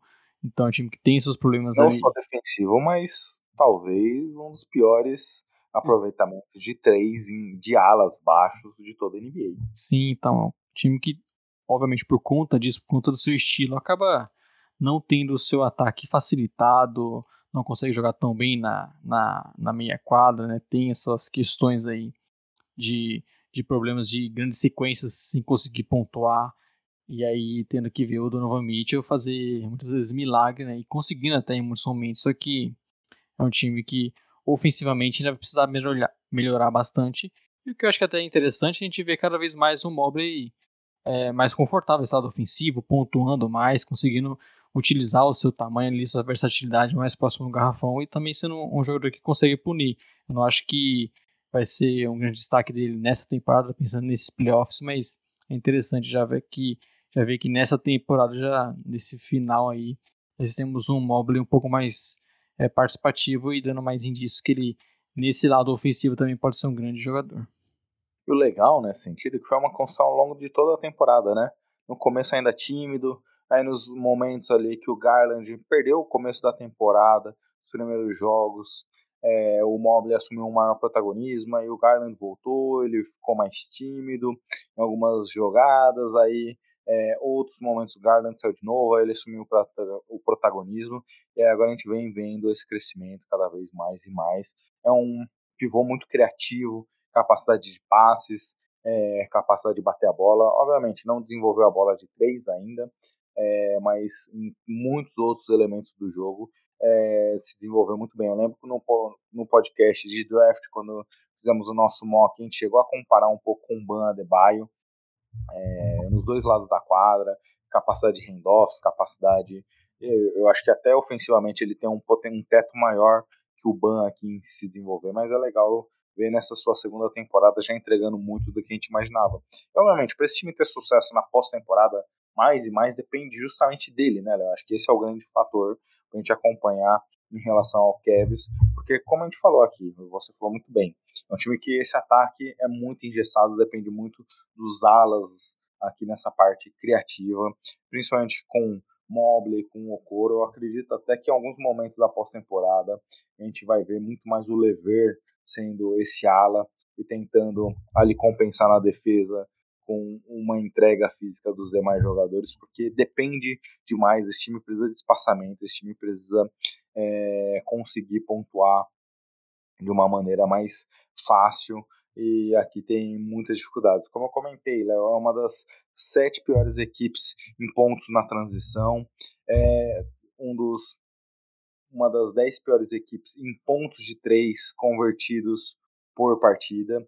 É um time que depende muito da criatividade dos seus dois principais armadores.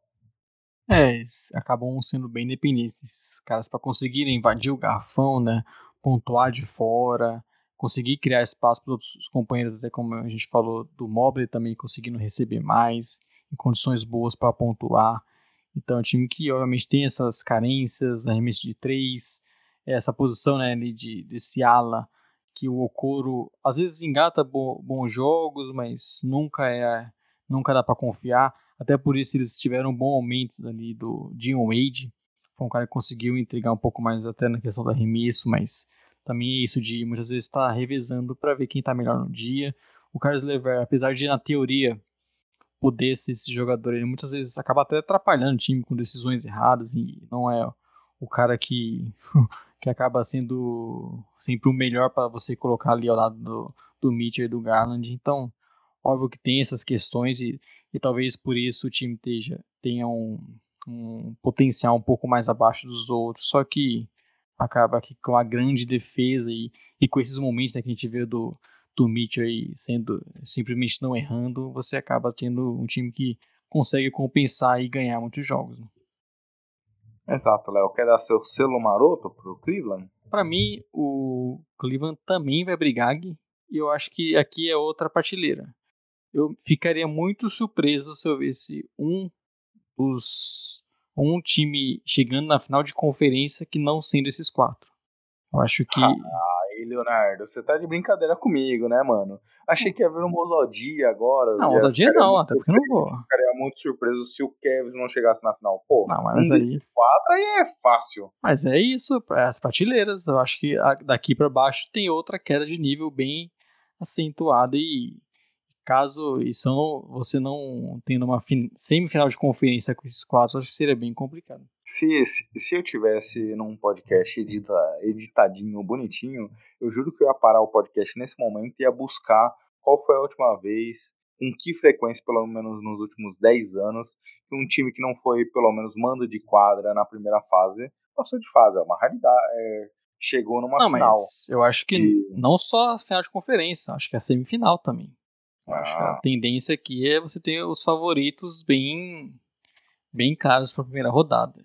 Embora Esse eu... é um bom ponto, Léo. Vamos brincar aqui rapidamente, porque começando ali do quarto até o primeiro, acho que as, as coisas estão mais, pelo menos na Conferência Leste, mais claras nesse sentido. Cavs e Knicks, como você analisa esse confronto? Knicks, gosto, boa defesa, a gente falou bastante de como melhorou, só que para mim o Cavs é, é favorito por ter os principais jogadores e eu acho que capa, é, defensivamente eles são mais capazes também. Então eu vejo um Cavs é, não um pouco favorito, acho mais favorito do que geralmente até um confronto de quarto contra quinto pode ser. É, não, sem querer comparar o resultado efetivo, porque ano passado o Cavs é, nem chegou a se classificar para os playoffs, é um time muito mais é, o. Knicks também não. Não, não, mas eu estou dizendo o Knicks dessa temporada. Mas eu queria fazer uma metáfora entre esses dois times, porque eu vejo muitas semelhanças assim é, no sentido de que ano passado o Kevs entendeu quais eram as dificuldades, quais eram os problemas e agiu no mercado. Obviamente, deu a sorte de ter um Spider Mitchell disponível, mas agiu no mercado para substituir, é, para trazer a peça que faltava. Acho que até faltou para o Kevs talvez uma movimentação adicional na posição de Smallford. Eu vejo o momento do Knicks justamente parecido com esse é um core que se deu muito bem, que acho que a gente viu uma homogeneidade é, dentro desse elenco, mas ainda não está pronto para dar espaço além. Acho que é, o Knicks conseguiu identificar nessa temporada muitos dos, do, das qualidades e defeitos desse time para, se der sorte, no mercado de free agency, no mercado de trocas, fazer um splash para trazer alguma substituição nesse sentido. Mas é, concordo contigo que o degrau aqui entre Cavs e Knicks o, o Knicks está um pouco além. Mas confesso a você, Léo, que vai ser um confronto divertido pela defesa, mas me preocupa ofensivamente um hum. pouco essa dinâmica, que se não fosse o Spy da Mitchell, eu acho que eu dormiria na hora desse jogo. Mas vai que vai que o Julius Wendel continua no seu nível MVP. É, bom e, ponto. e não traz uma surpresa pra, gente. Mobley, pra cima do Mobley vai ser um baita confronto isso daqui. É, o, o Sixers pode, pode ter definido seu confronto contra Nets ou Heat. Brooklyn está uma vitória, uma vitória meia a mais aqui do que o Heat, mas considerando o Brooklyn, né? É, esse time do Brooklyn, desde a saída do Kyrie, do Duran, tem uma história divertida, mas acho que aqui vai tende para ser um jogo fácil para a equipe de, de Filadélfia, hein?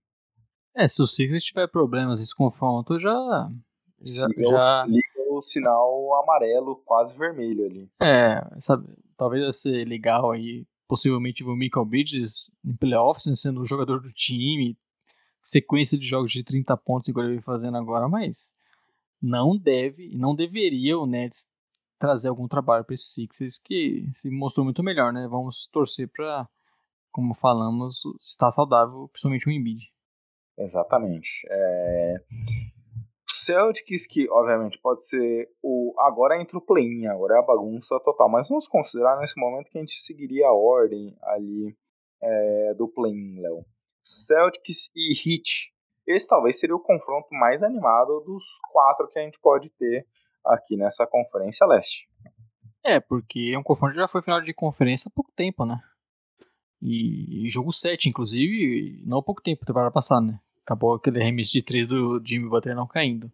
Mas é um, é um hit muito mais. com os problemas muito mais evidentes, né? Não bastou esse ano apenas Gabe Vincent entrando, Max Strux. Parece que o time sentiu falta de mais talento, de mais é, continuidade, né? Tivemos também lesões, o Kyle Lowry não conseguiu se firmar em nenhum momento com um jogador que poderia ser mais útil na posição. Então, eu acho que o Heat tem condições de, sei lá, vencer um jogo e, e, o que já é muito, até pensando em confronto de, de segundo contra o sétimo, mas tá longe, tô, tô, longe de confiar no Hit mesmo gostando muito da comissão técnica.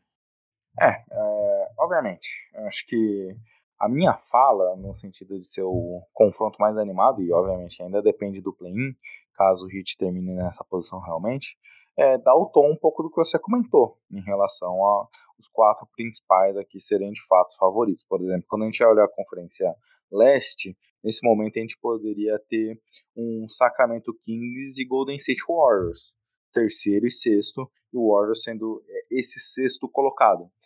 Nesse confronto, seria natural muita gente ver até o Warriors como é. favorito.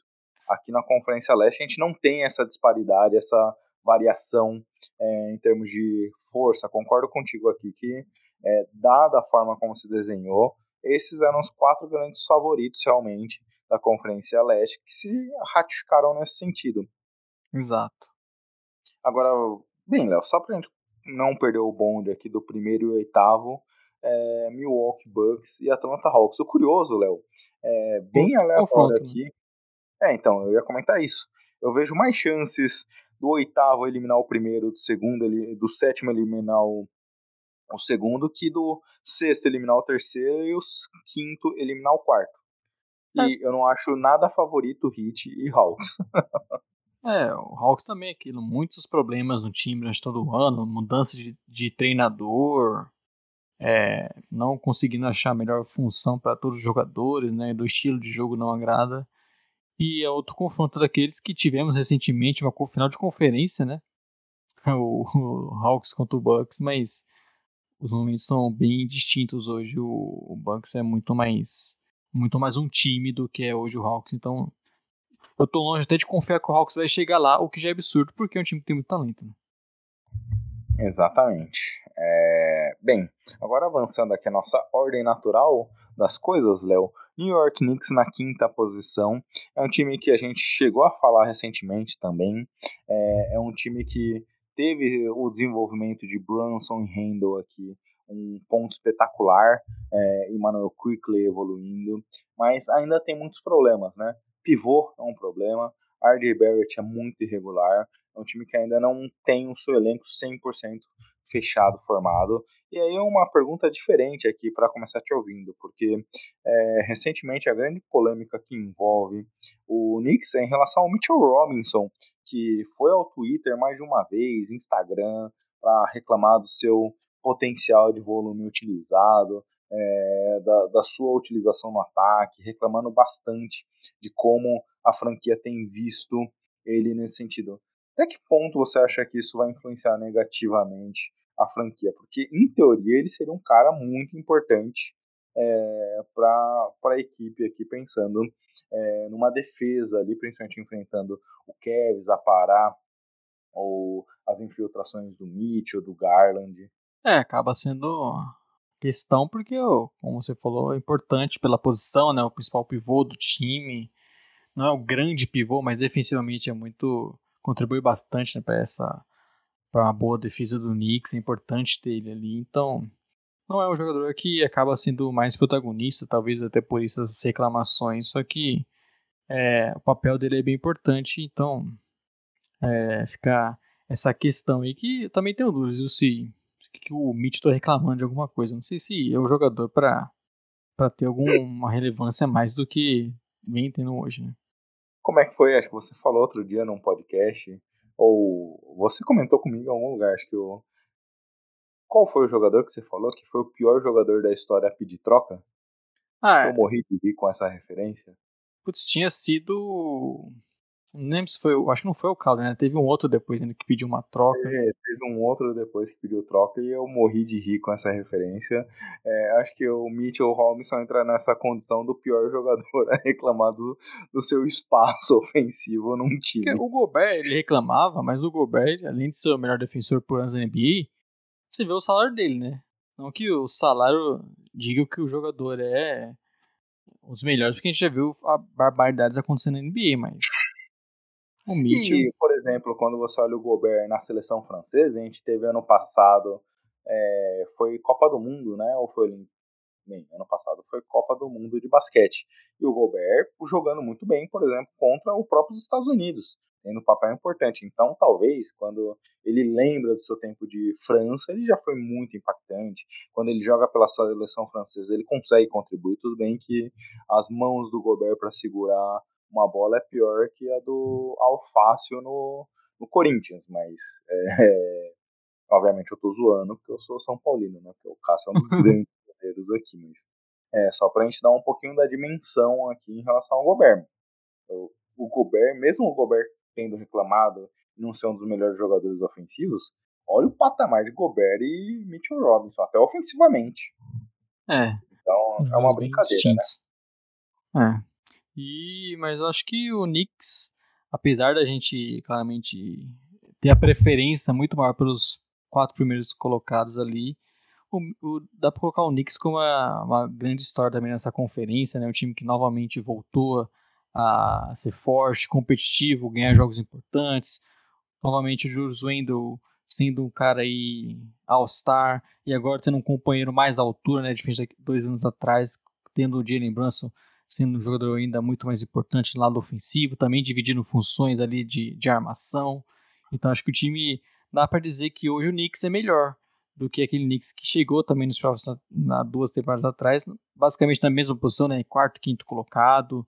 Mas eu acho que mesmo não tendo favoritismo, mesmo não achando que eles vão conseguir passar nessa primeira rodada, eu acho que é um time hoje muito é um pouco, um pouco diferente, mas agora com mais talento. Né? Exatamente, concordo bastante, Léo. Acho que, é, sem querer se, se, estender muito na análise do Knicks, é um time que tem uma boa defesa, é um time que tem algumas dificuldades ofensivas aqui, mas tem peças que evoluíram muito bem e que chegaram a se encaixar muito bem nessa questão ofensiva. É mais ou menos comparando um, um reflexo do próprio Kevs. Até por isso que eu falei que o confronto não ia ser muito divertido, porque tem duas peças aqui capazes de, do, dos dois lados de resolverem o jogo ofensivamente, de ganhar partidas e séries, duas defesas muito fortes, mas um, um, ataque muito simplificado em muitos momentos. Obviamente, o Knicks, para ter alguma sorte, vai precisar que o RJ Barrett seja mais do que foi durante toda a temporada, seja menos irregular do que foi, vai precisar que o Brunson e o Randall errem muito pouco e produzam muito.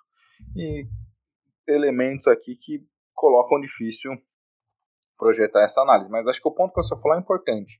Independente dessa eliminação acontecer ou não, é, se, por exemplo, replicar o 4 a 0 contra o Atlanta Hawks do Triangle, não, não apaga a história excelente desse time. E como eu comentei, é, dos passos estarem mais ou menos similares, eles têm contratos eles têm contratos curtos, é, se eu não me engano, Derrick Rose e Fournier expiram na próxima temporada, e pode haver uma troca. Eles têm picks dos Mavs, dos próprios Knicks, para envolverem num pacote. Eles têm Quickly, eles têm Grimes, é, eles têm o próprio RJ Barrett, que há quem acredite no potencial. Eu gosto do jogador ainda, apesar de, é, de toda a sua irregularidade. Até é possível ver um movimento agressivo aqui do time, mas para esse ano, eu acho que a história, do jeito como foi contada até aqui, é, é uma excelente história. Vamos avançando para o próximo time, Léo? Qual seria o selo que você daria para o Nova York Não, não. Você, você é o cara dos selos aqui, então você se encarregue desse. É o golfinho, viu, Gui? Eu acho que o Knicks vai, vai subir, fazer uma brincadeirazinha ali, ganhar um outro joguinho do. Quem sabe do Kevs, né? Que parece que vai ser o confronto de primeira rodada, mas não aposto nisso durando muito. Tá aí, Léo, você me deu uma boa ideia todos os times até o final aqui, você vai dar um selo com uma referência animal para esse time. Já vai pensando no seu selo Brooklyn Nets, tá? O Nets, que obviamente é difícil contar a história do Nets, então vou resumir. É, gosto do que o Nets nos apresentou desde as trocas envolvendo o Duran e o Irving gosto do que o Michael Bridges vem se desenvolvendo, do que o Nick Claxton vem se desenvolvendo aqui ofensivamente, do que algumas peças vêm contribuindo, Jim Weed, por exemplo, mas é, daí achar que esse time vai ter alguma chance de, de passar de fase em playoffs, é, eu acho bem difícil. Eu imaginei até no momento pós-troca, Léo, que eles emendaram quatro derrotas seguidas, e quando a gente olha os últimos é, nove jogos, eles perderam sete, que esse time ia até abandonar um pouco a temporada, ali tentar fugir dos playoffs. Isso ainda é até possível porque o Heat está bem próximo nesse momento. Mas é, é, um time que tem boas peças, que vem conseguindo se desenvolver. Acho que desde as trocas esse é o objetivo deles. Pegar cada jogador, ver o que é o cenário que ele melhor se acomoda. A gente até debateu isso recentemente. Pô, o Michael Bridges chegou? Vamos ver como ele é o finalizador. Vamos dar todo o ataque na mão dele e ver como ele se desenrola. Pô, o Ken Thomas, é, naquele momento pós-troca, ou que as trocas iriam acontecer, vamos deixar ele resolver a partida e vamos ver como é que se desenrola. Dois jogadores conseguiram mais de 40 pontos ali. O Ken Thomas, depois até que os demais jogadores chegaram, basicamente sumiu da rotação. É um time que acho que quer muito mais se experimentar, ver algumas situações e algumas peças aqui em playoffs, valorizar alguns ativos para até tentar uma nova troca, do que necessariamente ter um objetivo de vencer nesse momento. É, cara, o Nets é bem difícil a gente falar, porque o time mudou muito, né? Então, putz, eles estão eles nessa colocação hoje pelo time que foi, sei lá, 20 jogos da temporada, né, com Kyrie Irving, Kevin Durant, ganharam bons jogos, tiveram grande sequência, mas hoje está longe de ter é, uma equipe capaz de incomodar, até pensando como você citou, né? Por exemplo, times que estão atrás do Hawks, Heat, tem muito mais poder de fogo, quem sabe incomodar, ganhar alguns jogos dos playoffs do que o Nets. Hoje eles. Experiência, N fatores, né? Sim, o Nets tem bons jogadores, dá para montar um bom time, tem uma boa rotação, com bons defensores, com cada vez mais o Michael Bridges assumindo o ataque, o Spencer Dinwiddie tem seus bons momentos, embora outros ali é só, muitas vezes, um fominha, né? Mas é um cara que consegue entregar algum, alguns bons jogos. O Claxton é uma boa temporada, acho que é um dos bons defensores aí do ano. Só que não dá para tirar muito mais do que isso, não dá para é, imaginar que eles vão conseguir é, é, encrencar algum time aí desses primeiros, fazer uma boa série, conseguir levar mais para longe, porque ainda é um elenco em formação, você não sabe nem exatamente como vai, quem é o ala que vai jogar com. Vai ser o Ken Johnson, vai ser o Dorian Finney-Smith.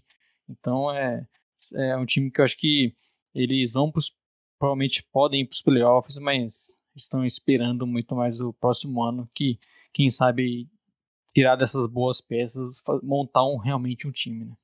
É, acho que é mais ou menos por aí, Léo. Não tenho muito o que falar. Qual selo que você daria pros. Eu acho que, até pensando naquelas. Você já fez entrevistas, o pessoal te perguntou: ah, Qual animal você seria, não sei o quê? Essa daí eu tive Tinha- sorte de nunca fazer. Aquele que faz o trabalho mais em equipe e tudo mais. Eu não sei qual selo daria pro. pro Nets, mas acho que vai ser esse time aí que. Bons jogos coletivos, mas nada demais. É, eu diria uma. Esse, essa missão é sua, Léo, mas eu vou entrar na onda aqui. Eu diria uma. Puta, até esqueci agora. Se você fala Da lesma. É, não. O pré virar borboleta, agora. Ou quem sabe faz ao vivo, nos pegou no primeiro episódio aqui, né? Mas é um time que tem um potencial de se transformar ali ainda, mas está ainda é, naquele, naquela carcaça ainda de inseto é, ali todo feio. E pode ser que vire algo melhor, mas ainda não é isso. Bom que. que Você, você entendeu, né? Entendi. Entendeu? Foi porra nenhuma. Isso que você quer dizer. Bem, Léo, já que você tá no momento risadinha aqui, vamos avançar pro próximo time. Miami Heat, que é um time que, se lá no começo a gente comentava de outras equipes aqui em termos de irregularidade, é mais uma dessas, né? É uma, é uma das 10 melhores defesas e um dos seis piores ataques. Acho que isso diz muito da capacidade desse time de, pelo menos, talvez, é, ponto de alento. A gente tem visto o Butler melhorar sua capacidade de pontuação nessas últimas partidas. A gente viu o Ban na sua melhor temporada ofensiva do ano. É, mas é um time ainda que não, não pô, usando até a gíria, acho que eu acho, Léo, que é moderninha ainda, mas flopou, né? É, o Hit, putz, expectativa maior nessa temporada, né? Sempre um time pelo, comandado pelo. Obviamente eu esqueci o nome do treinador do Hit. Eric Spoelstra. Aí sempre comandado, né? A gente viu o Hit sempre mandando bons elencos, até mesmo quando não tinha estrelas, né? Sempre achando bo boas peças, conseguindo jogar de forma coletiva. Esse ano, como você falou, uma defesa novamente forte, é um time que sempre muito aplicado desse lado, desse lado da quadra, mas claramente falta mais talento, não basta apenas você achar alguns jogadores bons para rotação. A questão do Lowry pesou e cada vez Ele mais tá o e cada vez mais a gente teve até que ver o Jimmy Butler aparecendo na temporada regular mesmo, né? Porque o time depende, depende bastante dele. E acho que de ponto positivo a gente chegou até a citar quando falando do Heat esse ano, o Bandebaio com mais partidas sendo o jogador do time, pontuando mais, tendo mais volume de jogo. Acho que esse ano dá para tirar isso de positivo do time, mas o Heat como um todo bem abaixo e bem decepcionante a temporada de alguns jogadores aí.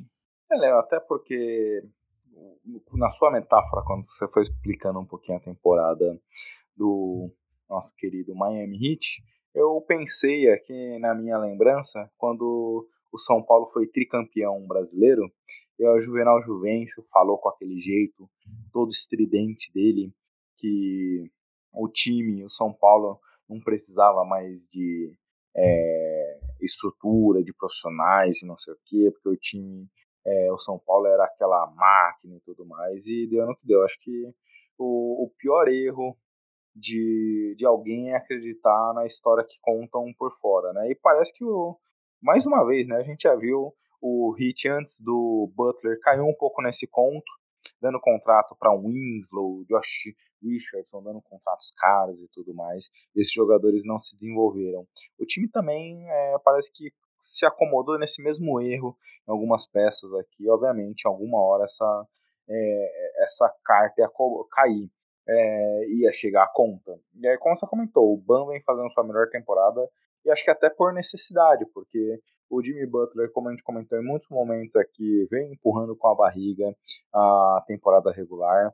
O Hero, que em alguns momentos das últimas duas temporadas parecia que ia ser aquele cara que até a capacidade de ter 30 pontos de média na NBA, acho que ofensivamente esse ano até caiu um pouco em termos da sua produção e acabou meio que sobrando para o Ban ter que resolver é, e ele deu conta do recado, mas acho que esse time de maneira geral, à exceção do Ban, todo mundo parece que regrediu um passo em relação à última temporada, né? E alguns jogadores parece que regrediu um passo da temporada anterior para a passada. Então tudo isso culminou num time que é, foi bem decepcionante, como falamos no começo. É, claramente um time que teve uma temporada abaixo, não conseguiu atingir seu potencial.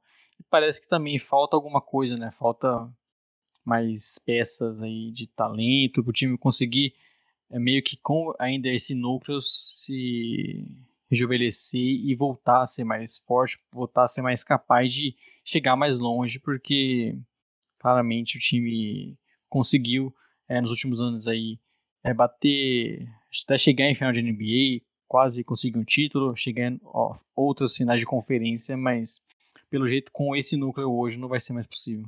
É, exatamente. Seu selo animal pro Miami Heat. Eu nem vou dar selo depois da última é. galhofa que você fez comigo. Não, e eu falaria zebra, mas não por conta do que, do que é comum no esporte, né? Que zebras são conhecidos por seus times azarões que vão lá e vencem os fortes. Só tá zebra, tá com medo agora. Zebra no sentido que é, ele vai, vai, vai correr, vai conseguir salvar alguns momentos, mas o leão sempre vai acabar comendo o joguinho. Então não tem jeito, o Hit não vai, não vai conseguir escapar. Me lembrou até do meme do Timberwolves aqui, Léo, quando você falou do leão. É, o le... é isso aí. O lobo é perigoso, viu? ai, ai, Leonardo. Bem, vamos para nossa nona equipe aqui.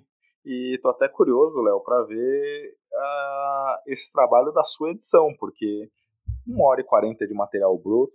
Normalmente o MT reduzia esse número para tirar uns 20 minutos de falas ali que a gente se enrolava, e vocês viram ao vivo como isso acontece uma, duas vezes ali na edição. É uns momentos onde é que a gente dá uma gaguejada, coisas do tipo. Agora, sem isso, Léo, tô até curioso aqui para ver como é que vai ser esse trabalho.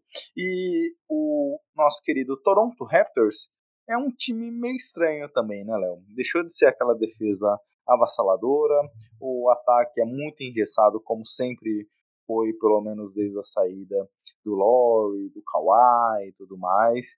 É um dos times mais lentos da NBA. É, é, é um time que é difícil analisar o Raptors, é, mas é mais, se a gente falou do Heat, que foi uma temporada um pouco decepcionante, um decepcionante eu vejo um pouco nesse sentido também para os Raptors, principalmente porque algumas peças que a gente acreditava aqui, do nosso querido Scottie Barnes, se desenvolver depois do prêmio de Rook of the Year, ser um jogador melhor, do Gary Trent talvez dar um passo a mais na sua carreira, é, de outros jogadores também caminharem nessa evolução. Basicamente eu vejo o Siakam apenas que conseguiu manter esse processo evolutivo aqui. O Anunobi, quando esteve disponível defensivamente, acho que evoluiu também. Mas é um time que precisava que essas peças dessem alguns passos de evolução e não aconteceu. É, foi um time que, é, que tem muitos jogadores, né? A gente sempre cita jogadores até parecidos ali para as mesmas posições e jogadores jovens que a gente tem expectativa de crescimento, mas claramente o Raptors tem muitos problemas, principalmente o ofensivo, né? Um time muito travado. A gente chegou a comentar até, se não me engano, no próprio preview da temporada, como já tinha algumas questões de necessidade de mais arremessadores, de jogadores que criam, que jogam com a bola é, ou até mesmo jogadores por perímetro, né? Então, claramente o Raptors tem muitas questões ofensivas que limitaram o time durante todo, todo o ano. É, você tinha é, questões ali do próprio Siakam que se lesionou, o time ficou ainda muito mais carente no lado ofensivo. Também quando o Van Vliet ou perdeu jogos ou fez, teve algumas sequências ruins, o time sofre ainda mais. Então, mesmo tendo uma boa defesa, mesmo crescendo nos últimos meses, até até mesmo com a chegada do Poto, o time melhorou, mas ainda é bem abaixo do que se espera de um time que tem um bom treinador, que foi campeão recentemente, que tem boas peças. Só a nona colocação parece pouco, né? Mas é, claramente não conseguiram embalar em nenhum momento. Parece pouco, Léo, mas quando a gente olha basicamente a temporada como um todo, eu te diria que eu acho até que às vezes é surpreendente, positivamente até, viu? porque eu, eu já cheguei a acreditar menos nesse time do que Sim. a nona eu colocação, viu? Eu diria até que hoje, se eu tivesse que apostar no play-in algum desses times aí, eu colocaria o Raptors indo pros playoffs, numa briga pelo play-in, porque eles estão no bom momento, tem, boas tem uma boa defesa que é capaz aí de, de alguns jogos dificultar ao máximo o adversário, então eu acho que eles chegam até talvez no seu principal momento da temporada após a deadline, mas mesmo assim, né? Aí você querer projetar confronto de primeira rodada já, já tá muito ambicioso, né? Ah, sim. É. É um time que eu acho que, infelizmente, também concordo e... contigo, deve ter vida curta. E antes de você falar, eu percebi que a gente pulou o Hawks, então, que nesse momento é o oitavo, a gente vai ter que voltar a falar do Hawks aqui, apesar que os dois estão empatados 38-38. É, e o, o Raptors tem, você falou do Hit, né? Do Hit, não, do Knicks, pode ter ambição aí para os próximos anos de alguma troca. Eu tenho curiosidade de se esse Raptors se mantém, né? Se eles não vão pro rebuild, como foi comentado que poderia acontecer na deadline. Acho Mas, que tem muito talento e não pagaram, sei se... Hum. Eles pagaram uma first pelo Portal, correto? Sim. Faz sentido ir pro rebuild depois de trazer o Portal? Não é exatamente é, um rebuild de trocar tudo e apostar no draft, né? Mas uma reformulação acho que é bem possível. É, até porque Van Vliet é inspirante, o, o Gary Trent Jr. é inspirante, o próprio Poro é inspirante. É um time que, forçadamente ou não, tende a passar por mudanças. Eu, eu duvido que esses três seguiriam em, em Toronto, viu? Hoje, minha aposta, Léo, seria que apenas o Poro seguiria lá, viu? É. Vamos ver o que vai acontecer no mercado. Agora, Miami Heat. O, ó, eu querendo pular o Atlanta Hawks de qualquer jeito aqui. Você é contra Aliás, o Calvo Triangle? Eu, eu, Léo, eu cortei meu cabelo semana passada. Eu falei pro cara deixar baixinho aqui. Ele deixou mais baixo do que deveria. Eu já, eu, eu já sei que eu sou calvo, mas obviamente fico, fiquei mais calvo ainda. Então não, não tenho nada contra os calvos, a exceção de mim mesmo como calvo. Exceção da minha calvície, né? É. Mas, Mas o, o selo. Toronto, é o selo, Gui, é um dinossauro. E. Não, eu ia falar ser... isso.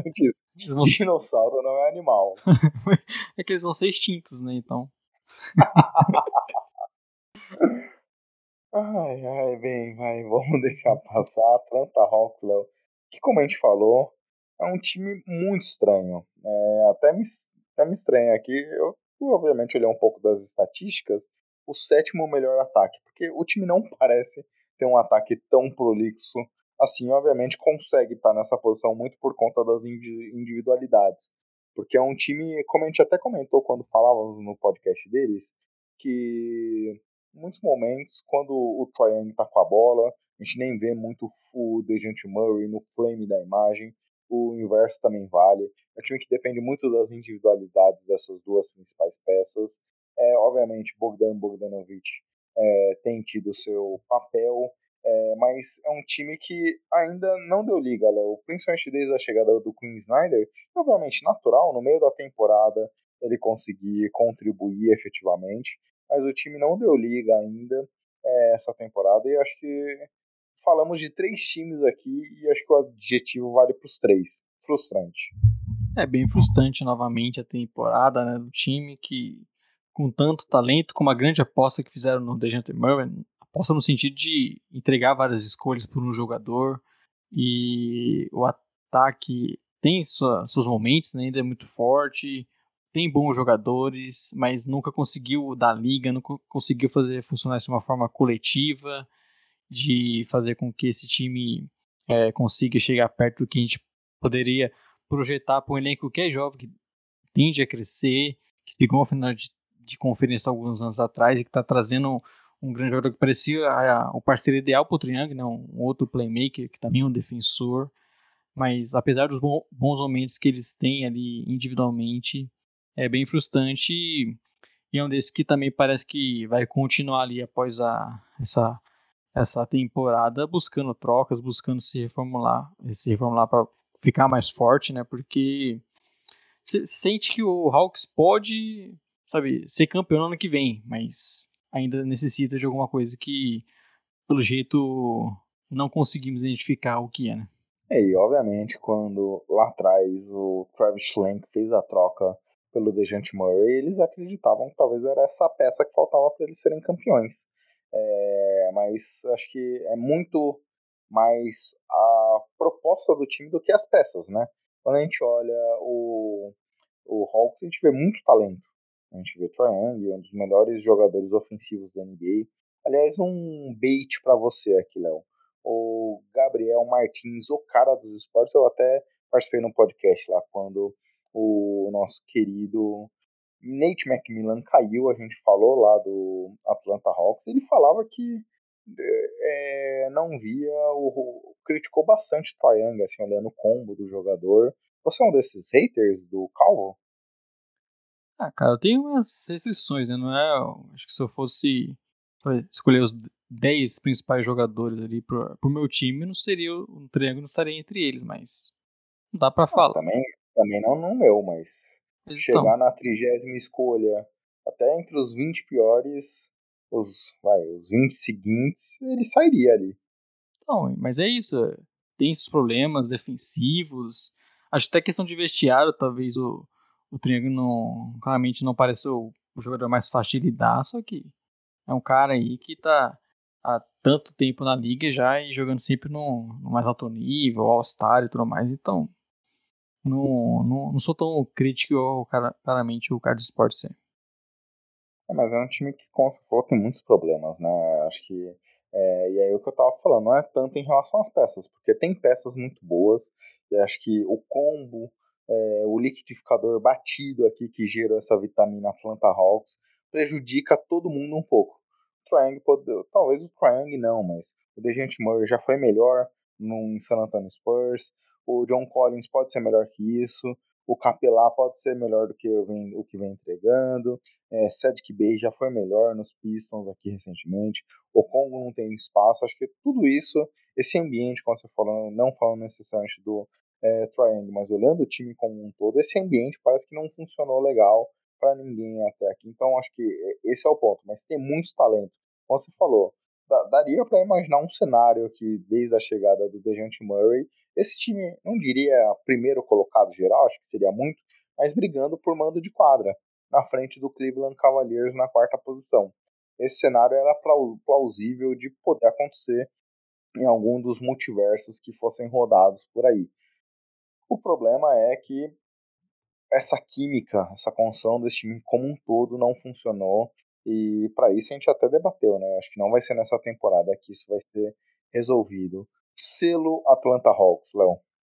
Bom, não fui criativo essa, essa vez, Gui.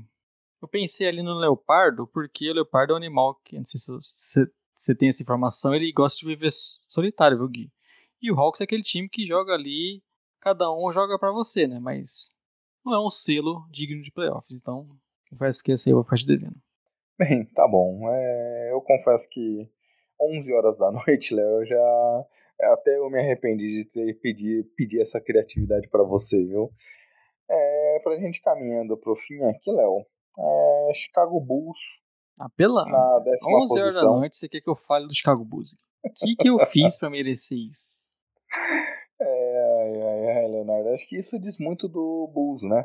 Uma temporada bem decepcionante de maneira geral um time que não conseguiu se resolver ofensivamente. É... Você é um dos críticos da temporada do Lavine, Léo? Eu lembro, esse podcast é tão antigo, para parecer que a gente é velho, que no primeiro ano do podcast a gente debatia muito sobre Lavine, sim ou não. E ele teve uma temporada fantástica contra o Churin histórico, é, ano passado pré-lesão. E desde então ele voltou a ser aquele Lavine, né, Léo? Ele não, não conseguiu manter o nível daquela temporada passada. É, o time. Acho que o Lavine tem essa questão, né? Mas claramente o Bus oficialmente nunca deu certo. E, e depende demais de jogada individual, de Lavine. Ele até, sendo justo, ele depois da deadline teve boas partidas, bons momentos. É, depende demais também do DeRozan, né? E sempre foi isso durante toda a temporada. Isso quer dizer, aliás, já há dois anos aí que o Bulls depende demais ofensivamente do DeRozan criando. E, e apesar dos bons momentos durante todo o ano, vitórias contra times mais fortes, vencemos o Nuggets, o Celtics duas vezes, tivemos bons momentos da temporada. Claramente é um time bem abaixo que não conseguiu render todo o seu potencial. Acho que o Billy Donovan não conseguiu extrair do Bulls com essas peças que dá para dizer que tem bom, boas, bons jogadores ali, não conseguiu extrair um time. Só nesse final aí, depois da deadline, que a defesa começou assim a ter uma evolução, ficou um time ali beirando no, no topo entre os defensivos, mas não adianta, parece que em vários momentos o Bulls se desliga da partida, o ataque não funciona, eles perdem jogos que não deveriam e eu acho que isso comprometeu a temporada como todo, mesmo chegando aos playoffs que eu não acreditaria, é, é bem abaixo do que se esperava, né? É, acho que é muito dessa definição. É um time que, em muitos momentos, parece que simplesmente desliga. E, obviamente, o, o ataque, acho que faltava também alguém que tivesse a capacidade de coordenar melhor é, essa equipe, porque acho que, obviamente, The, Rosen e o Lavine têm a capacidade de pontuar e tudo mais, mas acho que o restante do elenco fica muito alheio à capacidade de conseguir se colocarem nas melhores situações possíveis. Isso contribui, como você falou, de um ataque ficar travado em muitos momentos.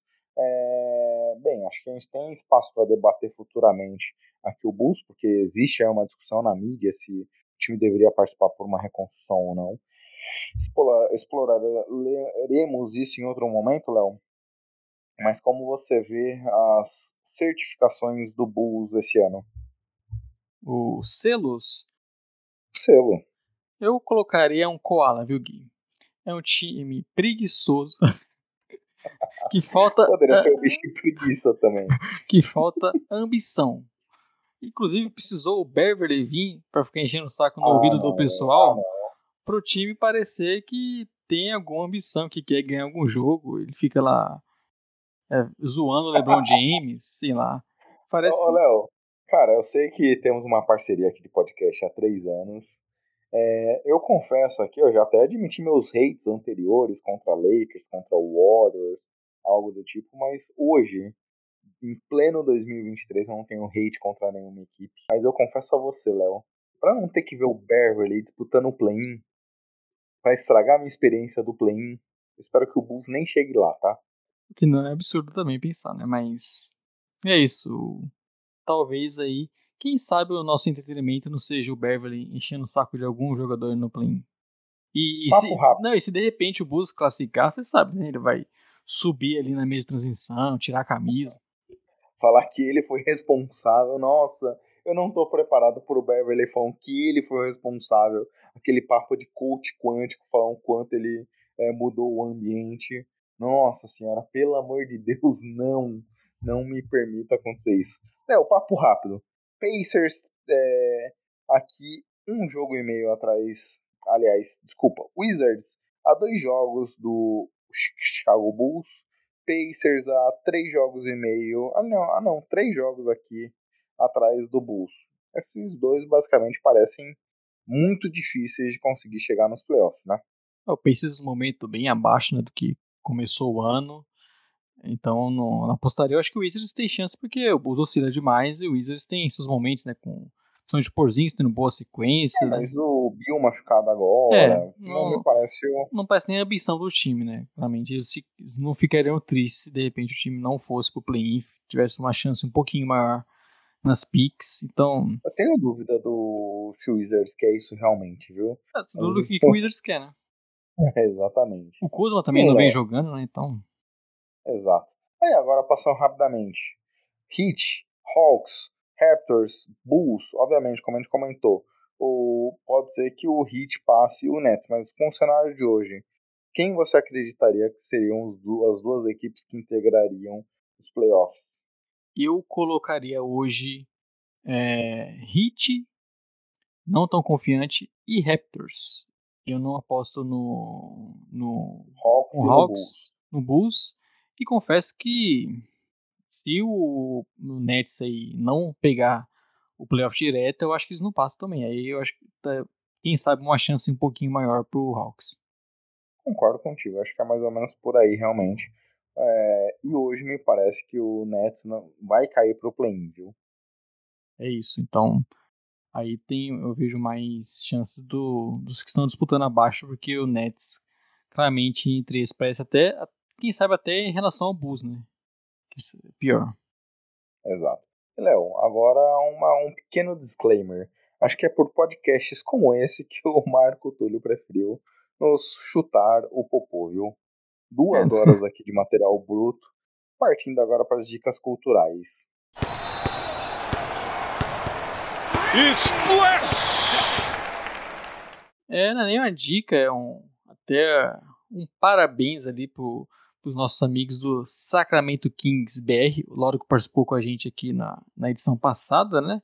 Porque a noite anterior dessa gravação, dia 29, enfim, o Kings conseguiu se classificar para os playoffs, voltando depois de uma longa seca né, de, de participações na, na pós-temporada. E eu estava ali na timeline do Twitter. Nesse momento, você viu vários torcedores emocionados, inclusive, pelo por feito que essa equipe conseguiu. Então, fica aí meu, meus parabéns a toda a nação do, do Sacramento Kings e, e principalmente, como eu falei, o perfil do Sacramento Kings Brasil no Instagram, que é o do nosso amigo Lauro.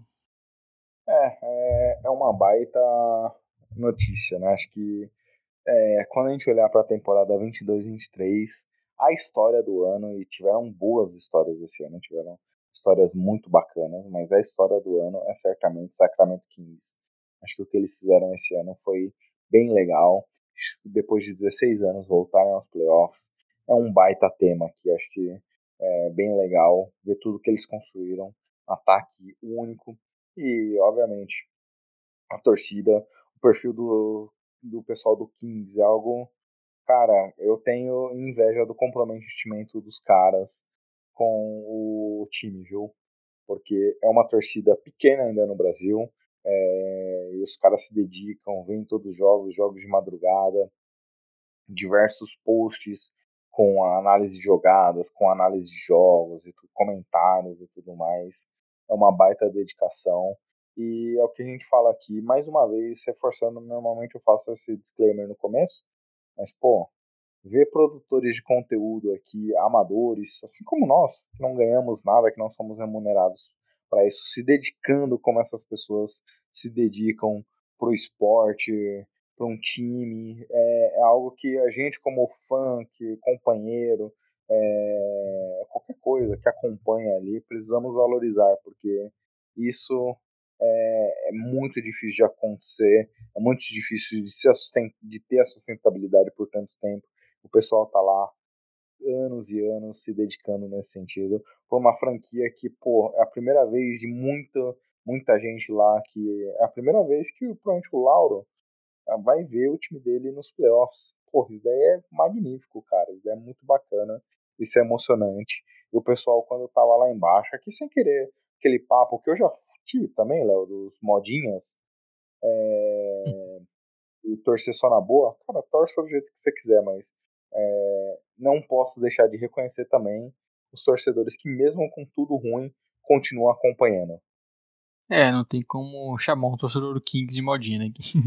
com certeza foram os que mais sofreram aí. Não só pela mas, falta de playoffs, né, mas com todas as decisões da equipe. Então é legal ver Kings de volta. Mas pode ter certeza, Léo, que o Lauro, aquele cara ali, é, o cara que entrou esse ano lá no grupo do Sacramento Kings, ele ia falar: é, você não sabe o que, que eu passei pra estar tá aqui. Será que o Lauro mete uma dessas? É, vai ser aquele cara que vai ficar enchendo o saco, né? Ah, se, hoje é fácil torcer pro Kings, mas na minha época. então. Espero que o Lauro não seja chato esse ponto. E a minha dica cultural, Léo, é bem, uma do, um dos meus atores, assim, produtores, eu acho um cara fantástico, que é o Donald Glover, que, porra, fez Community, que é uma das minhas séries de comédias que eu mais gosto. Ele tem também Atlanta, que é uma série que eu sofri, que não foi gravada durante a pandemia, meio que entrou num freezing, e voltou agora a terceira temporada de Atlanta é, no Netflix. Então, poder acompanhar essa série, poder ver o papel espetacular do Donald Glover que debate de uma maneira muito sutil, mas ao mesmo tempo profunda, a forma como eles constroem no seriado, os atores parecem estar de maneira abordando o tema da, do racismo, diversos outros problemas em relação a dinheiro, a dificuldade de dinheiro para as pessoas pobres e tudo mais nos Estados Unidos. Vai ser tão sutil, mas para quem está vendo da TV do outro lado, se você pegar a carga da mensagem que está sendo debatida ali, é tão profundo, eu acho uma série pancada demais, e voltou no Netflix é, esses tempos. Eu só fui acompanhar que tinha voltado agora há pouco. E tô acompanhando aqui. Não terminei a série ainda, a terceira temporada, mas o que eu tenho visto, tenho adorado. A série tem mantido o padrão de qualidade de, da primeira e segunda temporada. Então fica a minha recomendação aqui: Atlanta, Donald Glover no Netflix. Até cheguei a começar a assistir, mas eu não terminei ainda. Então preciso botar em ordem para ver essa nova temporada. Com certeza, muito uma série muito melhor do que é o time hoje, né? A gente citou aqui. Exato, Léo. Bem, duas horas e sete minutos de material bruto. Finalizamos aqui? Finalizamos e agora o nosso editor que se vire, né? É, o nosso editor Leonardo Paglioni, a partir de hoje reassume esse posto. É, eu quero te agradecer duplamente aqui, porque eu atrasei hoje, você não me xingou por isso. Desculpa novamente e por você editar esse podcast, hein? É, você tem que esperar eu editar pra ver se você vai agradecendo, né? Tem, tem Olha, esse porém. Certamente você vai editar melhor que eu, então Inclusive, já tô agradecendo desde já. fica o nosso agradecimento porque o, o Crack MT nos deu aí um passo a passo de como tentar, pelo menos não deixar a edição é, horrível. Exato, Léo. Bem, agradeço aqui. Boa semana para os ouvintes. Boa semana, Léo. Nos vemos na próxima semana analisando Conferência Oeste. É isso, voltaremos analisando a Conferência Oeste, cada vez mais perto dos playoffs. Então, ótima semana para os nossos ouvintes. Até mais. Tchau, tchau! Tchau, tchau.